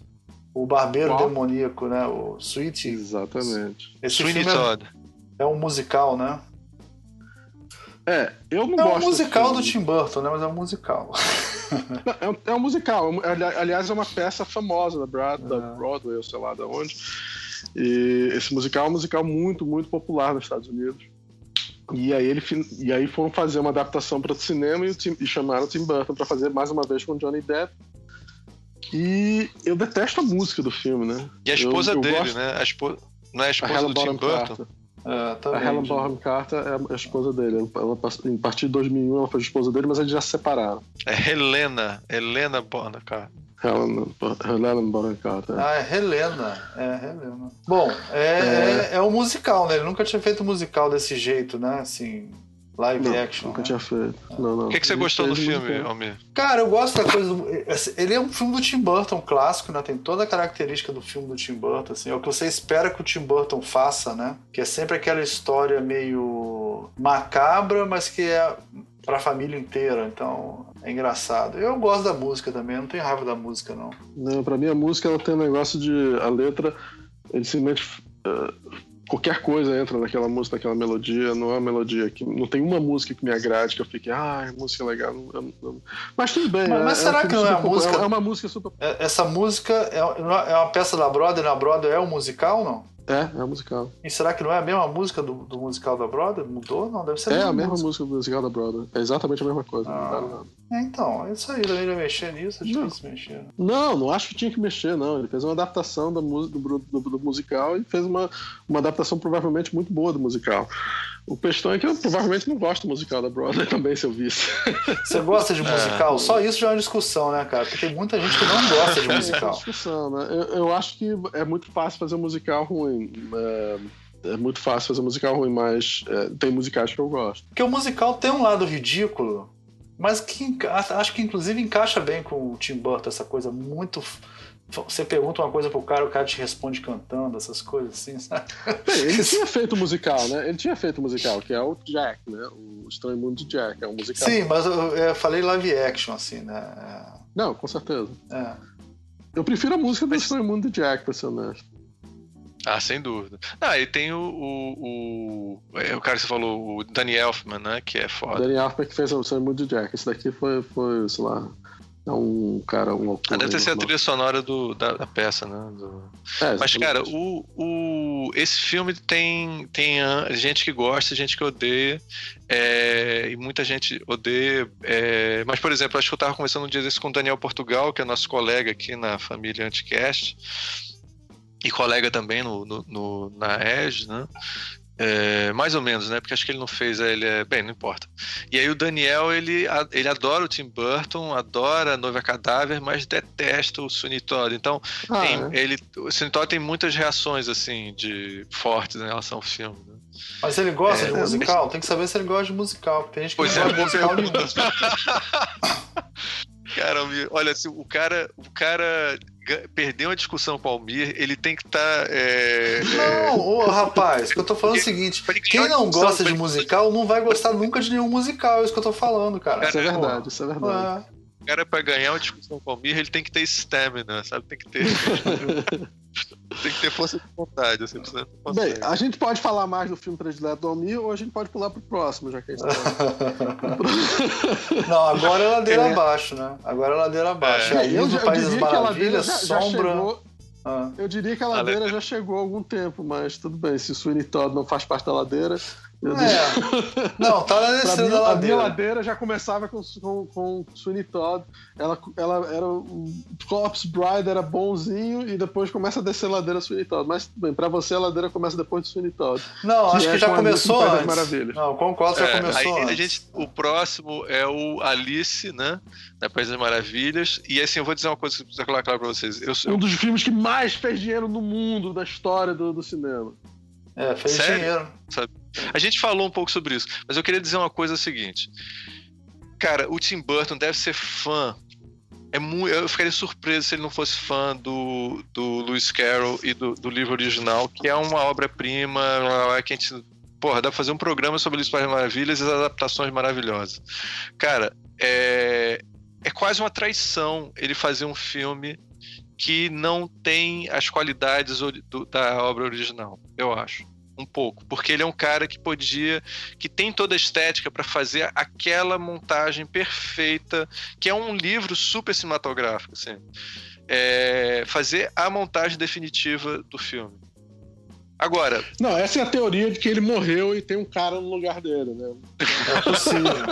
que nem o, o, os Beatles, né? Que não tem o o Paul McCartney é, morreu. O um Paul McCartney morreu e.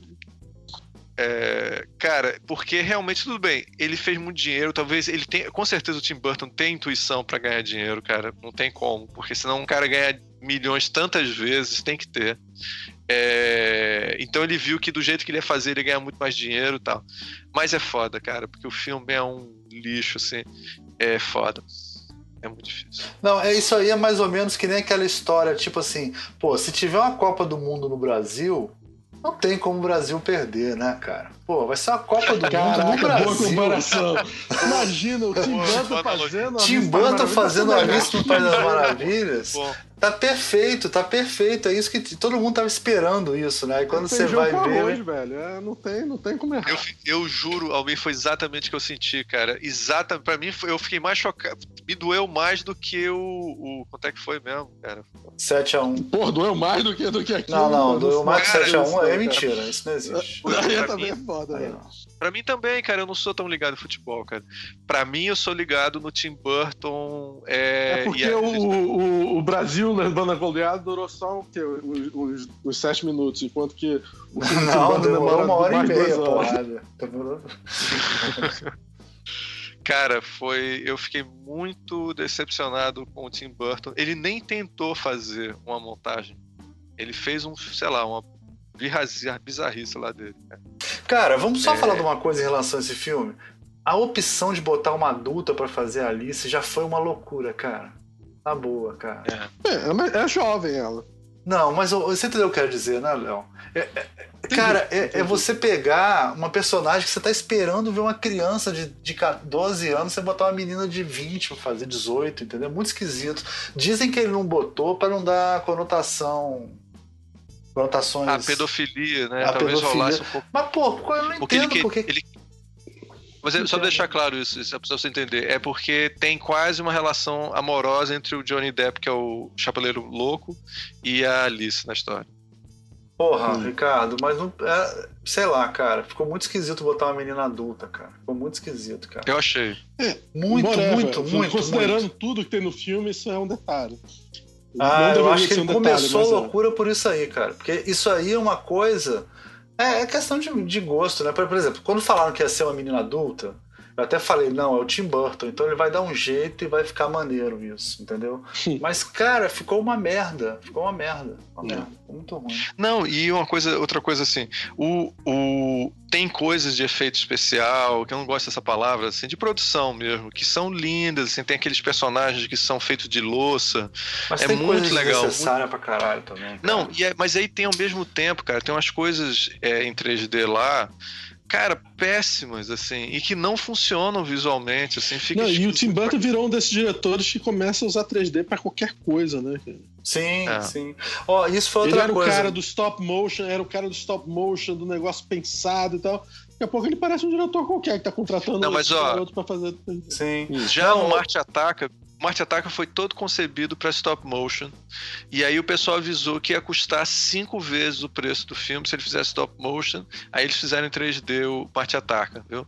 Então é possível que ele já tenha aprendido a lição de que era mais barato fazer em 3D do que fazer é, né, em mas... stop é, mas é. eu acho, eu acho que o, o, essa coisa dele essa, essa coisa dele sem 3D, o filme também era outra coisa que o pessoal falava. Porra, imagina Alice nos país, no País das Maravilhas, é, aquela coisa cara. psicodélica em 3D. Nem o 3D valeu a pena, cara. Porra, é foda. Ah, você tá falando 3D no sentido da, da, da, da projeção. De poder criar o que você da quiser. Projeção, é. Você... É, não, não, Ricardo, eu falei, desculpa, eu não falei animação 3D, não. Eu falei o efeito 3D. Ah, sim, sim. O, ah, tá, a projeção 3D. É. é Porque aí você podia brincar com várias coisas psicodélicas e tal. Nem isso, cara, nem isso. É. É. Bem, aí depois ele, fe... ele produziu. Mas deu dinheiro. Abraham mas é um Lincoln. filme que deu dinheiro, é bom falar isso. É um filme porra, que deu, deu muito dinheiro. Ele fez muito um sucesso dinheiro. total. Só a gente que é chato, mas ele tá, porra, mandou aí muito bem. Tô achando que mandou muito bem. aí, aí fez. Ele produziu Abraham e ganhou o Oscar. Vampire ganhou o Oscar. E ganhou o Oscar. Eu acho direção de, de arte e figurino também. Desculpa, Léo, desculpa. Foi, exatamente. tudo bem.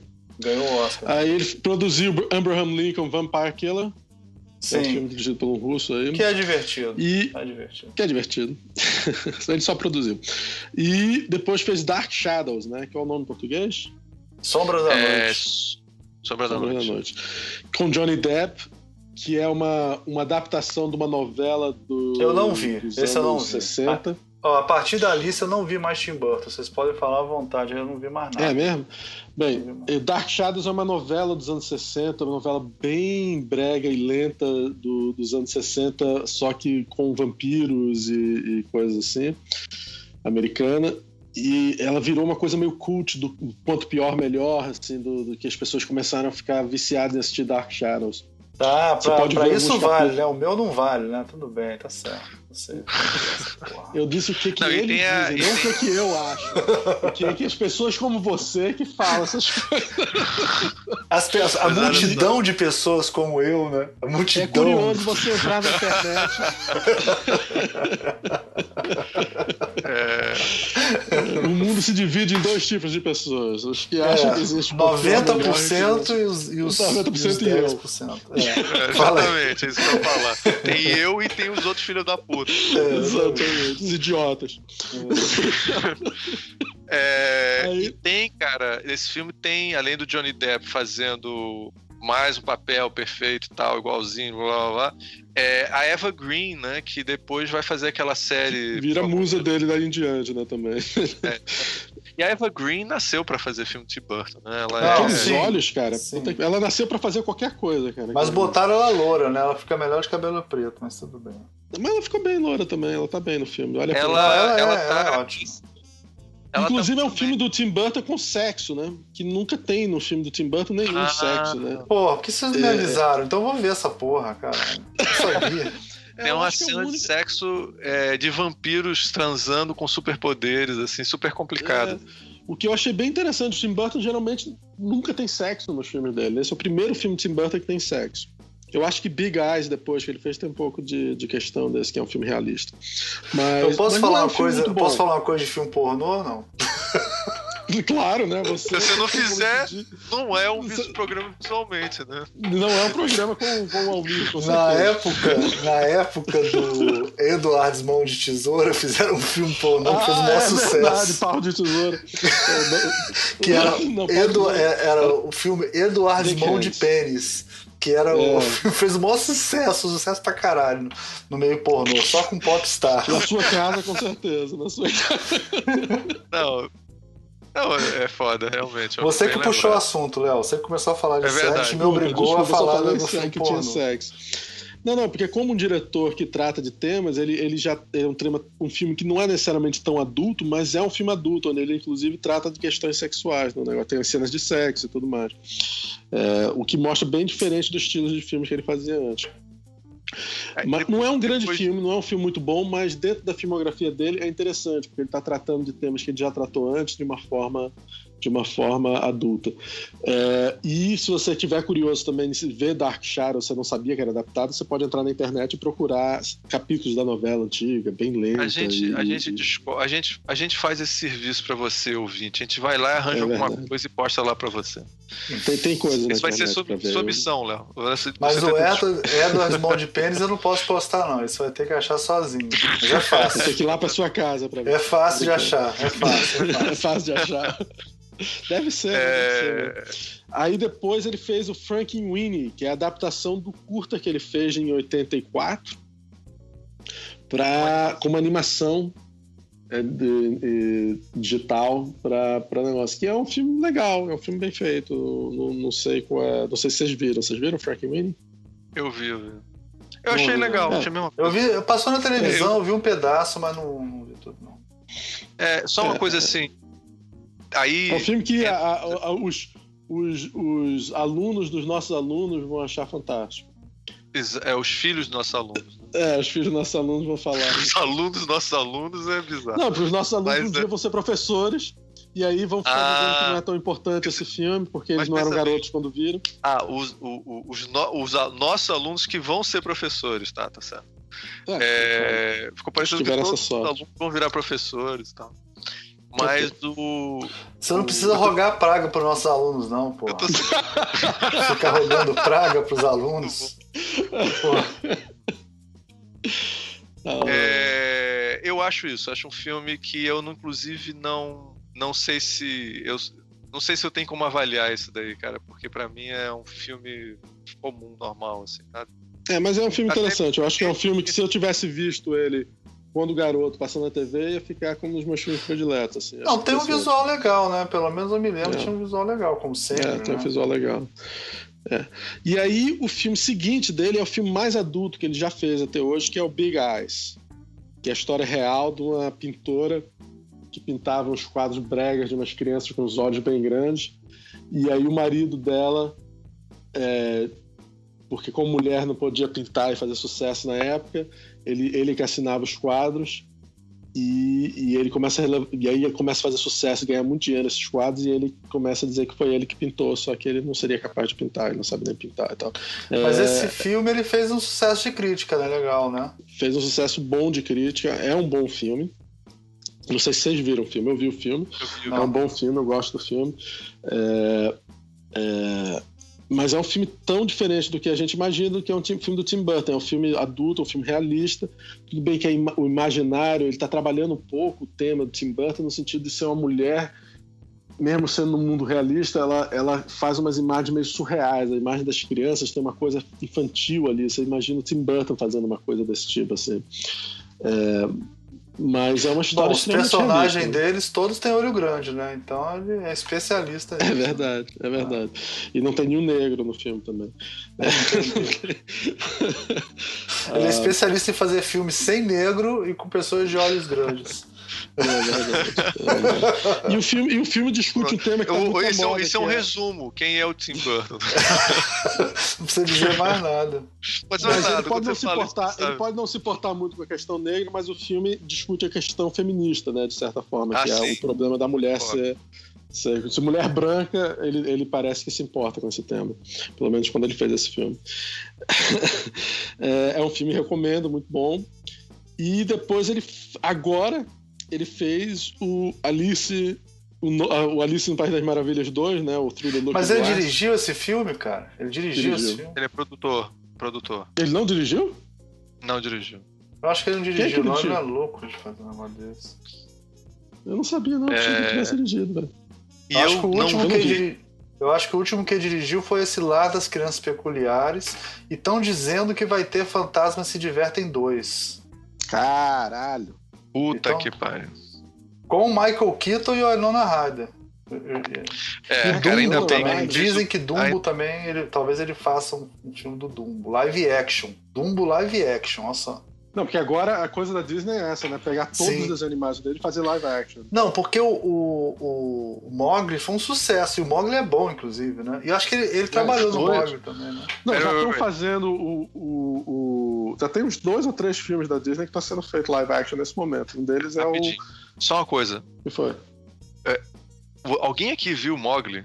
Não. Eu, eu, eu assisti, baixei e assisti. Ah, Eu- Cara, eu achei péssimo, cara. Péssimo. Ah, achei não, muito gostei. ruim. Não. Você não, o que, é que você não gostou do filme? Todo mundo que Tudo. eu vi falou bem do filme. que que Você você não é a gostou? pessoa que tá Achei falando mal. O que, que você Achei muito ruim. O que, que você achou? Brega? Achou o quê? Não, não achei brega, não. Achei primeiro o ator não consegue. Aquele menino não consegue segurar o papel, assim.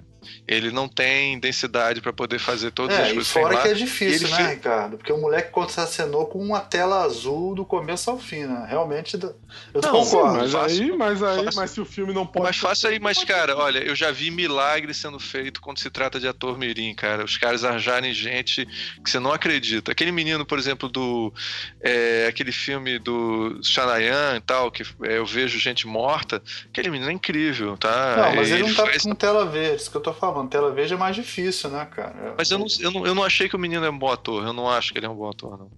É, é, e, o, e achei a história ficou super linear, não tem impacto, assim. Cara, É, o desenho animado, o desenho falar? animado anterior é muito mais interessante, cara. Eu Fala- acho. é, é, eu acho assim. Predileto assim- da É, eu. é- Não, não vamos discutir que é um, foi um sucesso do caralho esse filme, né? Mas eu não tô nem falando disso. Eu falo tecnicamente, ele é muito bem feito, cara. A maneira que os animais se comportam e tudo. Muito, muito, muito tecnicamente muito bem feito. Agora eu concordo, a atuação do menino é ruim. Mas não é, é que- mas é que nem a questão, cara. Ela é, é tecnicamente bem feita, mas ela não é esteticamente super interessante, como os filmes do Tim Burton são, muitas vezes, entendeu? Então a gente está é criticando coisas hiperrealista, né? Sei lá, eu, eu gostei. Gostei. Mas, cara, Bem, só- vamos voltar ao Tim Burton. Vamos voltar ao Sim. Tim Vamos Burton. botar o Tim Burton. Vamos botar o Tim Burton. Vamos, a- acho que agora a gente falou da carreira toda dele, né? É. É, É, falamos do filme, o filme novo a gente falou no final, né? O filme novo a gente falou É no começo. E, e eu falei que eu, eu li notícias que ele ia fazer Dumbo live action igual igual o Mogli, ia fazer os Fantasmas se divertem dois, mas eu não sei detalhe nenhum disso, cara, não sei de nada. Só sei que é com o Michael Keaton. também e pode acabar não fazendo, né? Hã? É. Pode ser que não pode acabar saia. não fazendo. Pode acabar É, não fazendo. né? Esses projetos, o Development Hell, como eles chamam, o, o- inferno de de desenvolver esses projetos sempre é. Ué, Não, ué, é. agora só uma coisinha, só uma coisinha. questão-. Léo, só uma coisinha interessante. Tanto o Michael Keaton quanto a Winona Ryder estão num hype danado, né, cara? Os dois, né? A Winona- a Ryder por causa do Strange Things, né? E o Michael Keaton por causa do Birdman, né? Então os dois, né? é, é, eles chamariam bilheteria. Ainda mais fazendo Beetlejuice 2, né? Seria uma- um retorno... Não sei se bilheteria, chamariam crítica, não sei quanto bilheteria É. que eles chamariam. É, eles estão no hype, né? e as pessoas falando, é, com certeza estaria, teria o que, se, o que se dizer sobre eles, as pessoas teriam. Todo mundo iria querer escrever sobre o filme. É, Inclusive, então, uma coisa que a certeza. gente pode dizer sobre o Tim Burton é que ele não tem problema de fazer casting, né, cara? Que ele chama os melhores atores, ele chama quem ele quiser e todo mundo vem, né, cara? Ele, ele, É. né, ele é um cara que. Não, mesmo ele, mesmo com todo, mesmo com toda a, a, a queda do, do qualidade do trabalho dele, você pode dizer, né, dessa, dessa última fase, da fase desde 2000 para cá, é um diretor de altos e baixos. Ele é um diretor só de altos no- no- nos anos 90, nos anos 80 e 90, e depois altos e baixos durante o, depois do ano 2000 em diante. Ô, Mas- ô, Léo, são é poucos que diretor. acertaram tanto seguido que nem ele, né, cara? Assim, que ele- Isso ele é verdade. São poucos. É, que ele, acertaram. ele tem até um filme que a gente tá reclamando pra caramba, como Alice, né? É, no País das Maravilhas, é, é um sucesso de bilheteria, né? Quer dizer, não dá pra dizer que foi um erro total, é um erro pra gente, uma decepção do que a gente poderia esperar, mas como, como diretor de sucesso, ele é. Não tem o que discutir. Bem, então eu acho que tem isso. A gente tem que, como análise da, da obra dele, a Ian pergunta: esse cara, qual a importância do Tim Burton, né? A importância do Tim Burton é o, é o visual. Um cara, um cara que tem um visual, trabalha o visual que nenhum outro diretor trabalha. Ele é. Todo mundo, eu, inclusive com meus alunos de cinema e tudo mais, eu sempre falo: ah, um filme tipo Tim Burton. Todo mundo sabe o que eu quero dizer, né? Não tem, não tem dúvida como um Fellini ou qualquer coisa da vida, ele, ele virou um diretor que tem um visual específico dele e tem uma certa expectativa do que, que ele faz.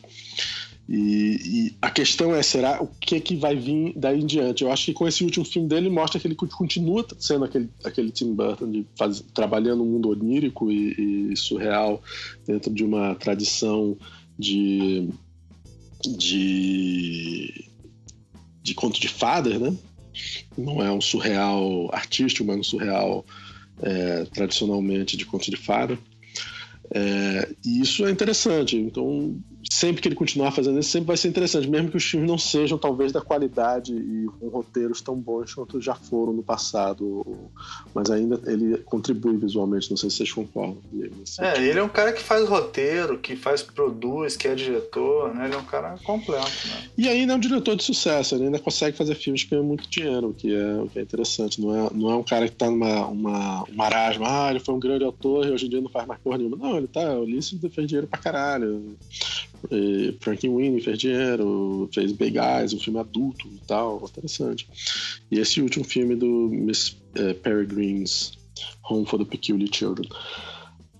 Para fechar esse negócio aqui, seria legal fazer uma pergunta que, eu, que, que a gente sempre faz, geralmente nesse negócio, que é saber, cada um de nós, qual é o seu filme predileto do Tim Burton. E o seu filme o seu filme mais odiado do Tim Burton, o seu filme menos predileto do Tim Burton. É, qual são os vou começar aqui. Cara, interessante que a gente não pode colocar o Estranho Mundo de Jack, né? Porque ele foi produtor só desse filme, né? Ah, é verdade. A gente não pode colocar. O filme predileto do Almir é Marte Ataca. não, não, calma, não, não se adiante. É o seguinte: eu vou falar. Eu gosto sempre de falar o do coração e da razão, né? Então eu vou falar do coração é Fantasma se Divertem. Porque foi foda esse filme uhum. na época. Assim, foi bizarro. Uhum. Além de, de, passar em sessão da tarde, ver milhões de vezes depois, aquele filme que ficou, né? É o filme de uhum. sessão da tarde que foi lançado nos anos 80 e ficou passando nos anos 90. Eu não sabia que você curtia tanto, cara. É interessante. É, eu gosto muito é. de Fantasma de Verta. Aquela coisa de falar o nome três vezes. Isso aí, de falar o nome três é. vezes, você entrou pra cultura pop, cara. Essa coisa é, de falar o nome três vezes. Você entrou pra cultura pop. E eu colocaria com uma menção honrosa para Eduardo Mão de Tesoura. Meu predileto não, você não é... pode, só tem que ser um. Não, pô, tô falando do coração da razão, pô. ah, e, e, a menção desonrosa, tem a menção ah, honrosa, sim. e tem a desonrosa que é a Marte Ataque, que eu gosto, e foda-se vocês. Como assim? Mas menção desonrosa, não. Então é o seu, é o seu menos predileto? É o seu que você odeia dele? Não, eu gosto, mas eu tenho vergonha de falar que eu gosto. É desonrosa. Ah, entendi. e o que você odeia? Cara, que eu odeio, cara. Eu vou ter que falar do Alice, cara. Porque o Alice é, é filha da puta esse filme, cara. Tem que falar. Botar é uma Alice é de 20 anos, cara, e ficar esbugalhando o olho de Johnny Depp de bobeira. E, cara, eu odeio esse filme. É, é Alice no País das Maravilhas. Que Você fez boas escolhas, velho. Boas escolhas. Ricardinho. Cara, é. É foda, eu também vou ter que escolher dois. Eu acho, assim, que, então. eu acho que tem que valer os que ele produziu só também, cara, porque é. senão. É, eu não sei. É, olha só, dos filmes dele, meus É, ele produziu então Batman para sempre, vários Sim, essa pode enviar. Cara, o filme predileto dele, para mim, é, acho que seria Ed Wood e É dos Mãos de Tesoura. É dos Mãos de Tesoura não é um filme que eu amo de coração, mas ele é um. Cara, é uma obra-prima, cara, e é um filme incrivelmente inovador, assim. Então, é, toda vez que eu penso em Tim Burton, eu penso que naquele filme eu vi os ingredientes do que, que é esse grande diretor. Cara. Então, para mim é isso. E o Ed Wood é um filme perfeito, né? Agora, o que de coração eu curto muito, acho que talvez o filme dele que eu tenha curtido mais é o Estranho Mundo de Jack, assim. Foi um filme que eu vi muitas vezes e foi muito prazeroso para mim ver. Mas é mais essa do coração, como o Almir falou, né? E o que você odeia? E odeia. Cara, é difícil porque o Almir já falou que eu odeio mais, então Não, eu vou pode falar. Pode o que, falar. Eu odeio, o que eu odeio antes desse, o que eu odiava mais era Marte Ataca. Aí depois eu passei a odiar Alice País das Maravilhas. Que eu acho que eu, hoje eu odeio mais Alice mais Maravilhas que Marte Ataca, porque eu tenho esse defeito do Léo. Eu lembro Marte Ataca até legal, mas quando eu começo a ver, bate é. uma realidade. Marte Ataca, eu ia dizer isso, que Marte Ataca, quando eu tô assistindo, é o filme que eu mais odeio dele. Mas quando acaba o filme, é Alice. Boa. Ah, e o que e você, você gosta mais, Léo, você? O filme que eu gosto mais, cara. Cara, Edward eu gosto muito de Ed Wood. É, é, eu diria que meus três filmes prediletos dele é, é Edward, Mãos, Ed Wood, Edward Mãos Tesoura e Sleepy Hollow. Eu gosto muito de Sleepy Hollow. Sleepy Hollow é muito bom. Que é o, o, o, o cavalo, como é que é? A lenda do Cavaleiro Sem Cabeça. A lenda do Cavaleiro Sem Cabeça. Eu gosto muito. Agora, o pior, cara, tem, uma, tem vários filmes, cara. O Marte Attacker não tá nem na, na minha lista dos piores, não. Eu, eu, ele gosta tá tanto vendo, do visual tá dele. Vendo? Você fala da boca pra fora. Dele que, que eu gosto tanto visual. Durante a da primeira fase dele é de longe o pior filme dele, mas depois com todos os filmes que ele fez depois, ele fica bem até na, na fita. Não tem, é um filme bom, porra. Porque ele fez o Planeta dos Macacos, uma bosta. Cara, ele puta fez... mesmo. Planeta dos Macacos também é, é... É foda. foda. Ele fez o Alice, que é uma bosta total. Mas sabe qual é o problema? Planeta dos Macacos, ele tá destruindo um filme. Alice está um clássico, um filme clássico. No Alice ele está destruindo o livro mais clássico, sei lá, um dos é, três é, livros é, mais clássicos de todos os é, tempos. É como se tivesse assistido a, a Odisseia de Homero. Assim, Caralho, é muito bizarro. Mas eu, eu desgosto bastante de Sweeney Todd. Mas, mas não é um filme ruim, é um filme que eu não gosto. Filme ruim é Alice e Planeta dos Macacos, cara. Mas Alice consegue ser pior do que Planeta dos é, Macacos. É, mas eu acho que o Palmeiras tá certo. Eu não tinha pensado nisso assim, não, cara.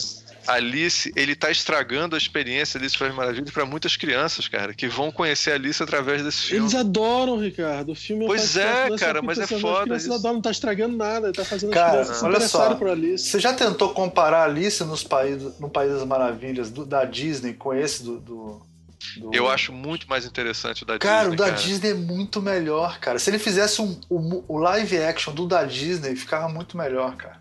Não, em comparação. Não, e é um. Inclusive... É, ele ajuda as crianças a se relacionar. Aquele papel clássico do cinema, se conectando com a literatura e tal. Então não tem nada disso nesse filme. Esse filme é a interpretação maluca, não tem nada a ver com o livro. Agora, não, só eu, pra... acho, eu acho que ah. o Alice. Devia se chamar Alice... assim Tim Burton's Alice Super Maravilha, porque aquilo ali não é Alice Super Maravilha, é sacanagem. Não, e, não é, e não é Tim Burton, esse é o pior, né, cara? Porque se você assistiu Tim Burton nos outros filmes de Tim Burton, você nunca vai imaginar que ele vai fazer esse Alice, né, velho? É um filme com cena de, de batalha no final, cena de ação de batalha no final do filme. Que, que é um lixo de mal feito. Cara, lixo e esse, eu, tô, eu tô lembrando só do agora. Ponto cinematográfico, cara. Só do esse filme, ele tem uma barriga de uns 20 minutos no meio dele também. Eu acabei de lembrar da barriga que ele tem. Uma hora que o filme fica lento pra caralho, chato pra caralho também. também tá mas, é, mas eu só queria contradizer a, a, a teoria de que ele estraga um clássico. Ele, nenhum filme jamais vai poder estragar Alice porque existe o livro. Já o Planeta dos Macacos, por não ser um livro famoso e não ser um grande clássico, ele estraga o Planeta dos Macacos de verdade. Enquanto que Alice, ele faz só mais um filme sobre Alice e é um filme ruim. Existem outros filmes sobre Alice, existe o, o, o clássico da Disney e existe o livro, que sempre vai existir. Então ele não estraga o Alice. Ele simplesmente faz mais uma adaptação. Planeta dos Macacos ele estraga muito mais seriamente, mas tudo bem. Mas, mas eu, concordo, eu, eu, não concordo totalmente, mas eu acho válido. Entende, entende o meu ponto de vista. Entende o seu ponto de vista, exatamente. Agora, uma coisa, eu acho que eles vão refazer logo uma montagem dos Planetas Macacos, com certeza. Não, já eu fizeram, acho... né, Ricardo? Várias. Esse daí, esses não. filmes, Ricardo, não lembra que Já saíram três agora, pô. Vai sair o quarto. Já refizeram. Teve não, o terceiro, vai sair o terceiro, né? Vai sair o. Vai sair o terceiro ou o quarto? Terceiro. Terceiro, né? Vai sair o terceiro agora. Macacos? É, cara, saiu o surgimento preto dos macacos, que é com quando surge o, o, o César. Depois o segundo, que é o Planeta dos Macacos 2, que ele luta contra os humanos. apagou tudo da cabeça. Você apagou cara, da sua cabeça. Já lançaram o terceiro. O Planeta dos Macacos, cara, com, com o James Franco, Não. o primeiro. É tipo Caraca. um prequel, né? Um prequel. Mas é, depois é... do segundo já não é mais. Ah, Não, não, claro, já- que viagem maluquice, eu apaguei Esqueceu completamente. completamente. Não, fizeram logo em seguida. Já fizeram Cara, logo em seguida. Ela apagou tudo. É. Nos últimos Coisa anos da vida louca, dele. Não, eu tô certo, claro que eu tô certo. Fizeram mesmo. Ô, ô, Ricardo, e para você ver como é que o filme do Tim Burton foi ruim. Até hoje, passaram 10 anos, você não conseguiu ver. Você não conseguiu aceitar, cara, pra macaco. Nem registra mais. Tô é que tá. traumatizado, cara. Traumatizado. Agora deixa eu falar só duas fofoquinhas dele que eu descobri na, na, na pesquisa, pesquisa. né? É, primeiro é que ele foi animador de Tron, né, cara?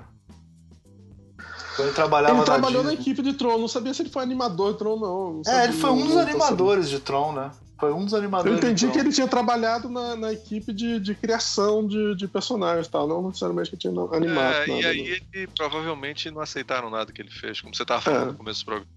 Ah, mas o Tron também era bem escuro, né? De repente ele. E, o... fundo, ninguém e tem um filme que ele fez como produtor que eu gosto muito, que é uma animação chamada Nine. Que é A Salvação, que é uma animação. São, são nove seres.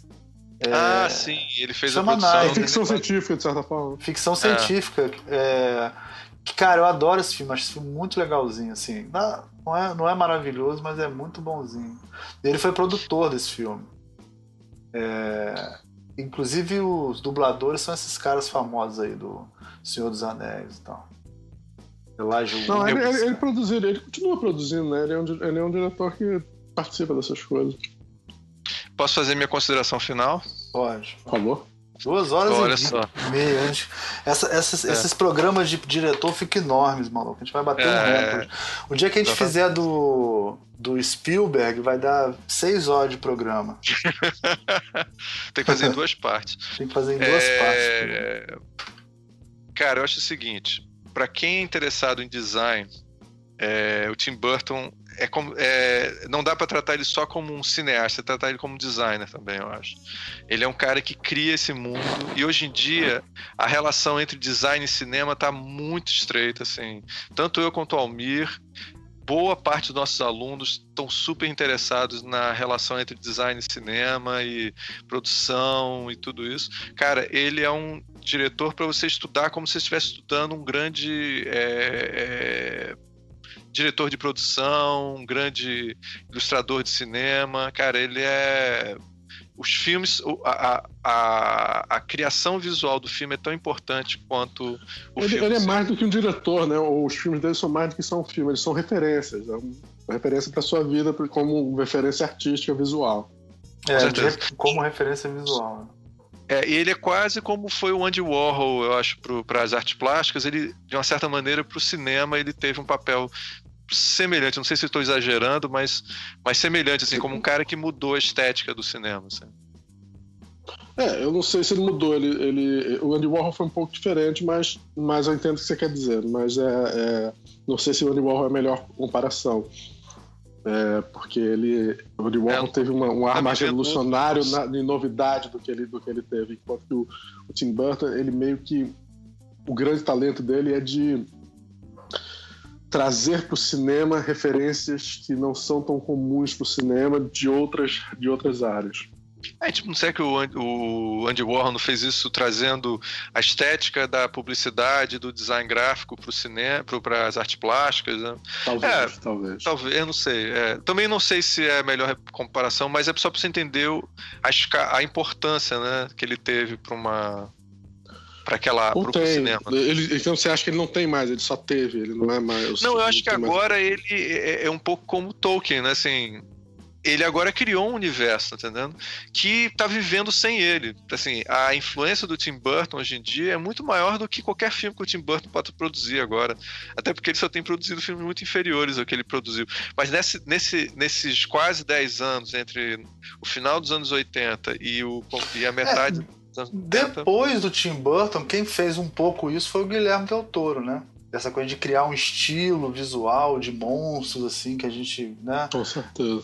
Marcantes, né? Assim, engraçado que os dois estão com exposição rodando pelo mundo. Isso é até interessante falar. É verdade. Com exposição Teve exposição né, no Rio, né? Teve uma exposição em São Paulo. Teve exposição dele. E o interessante você ter falado disso porque são dois caras que têm um pé nas, nas artes gráficas visuais, né?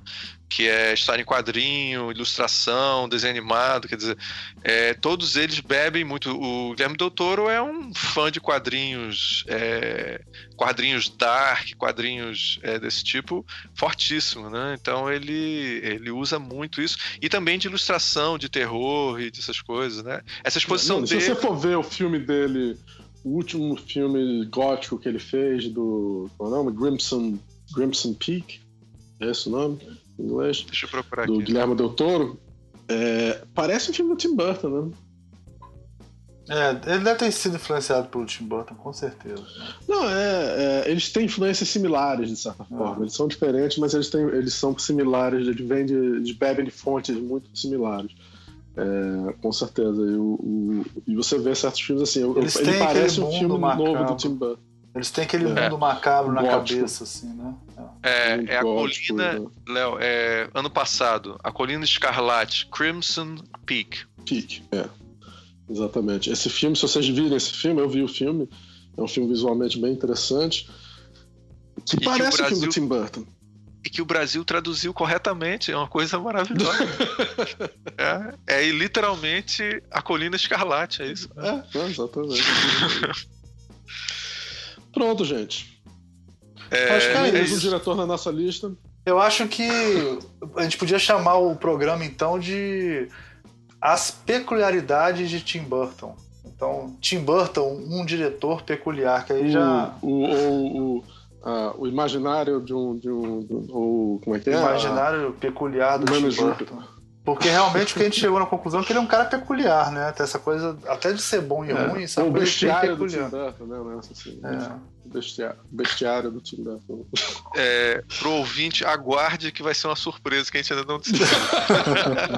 Não vai ser nenhum desses. Certamente. Depois a gente bota Valeu, uma gente. enquete pra votar. Um abraço. Tchau, tchau. Gente, tchau. Um abraço. Tchau.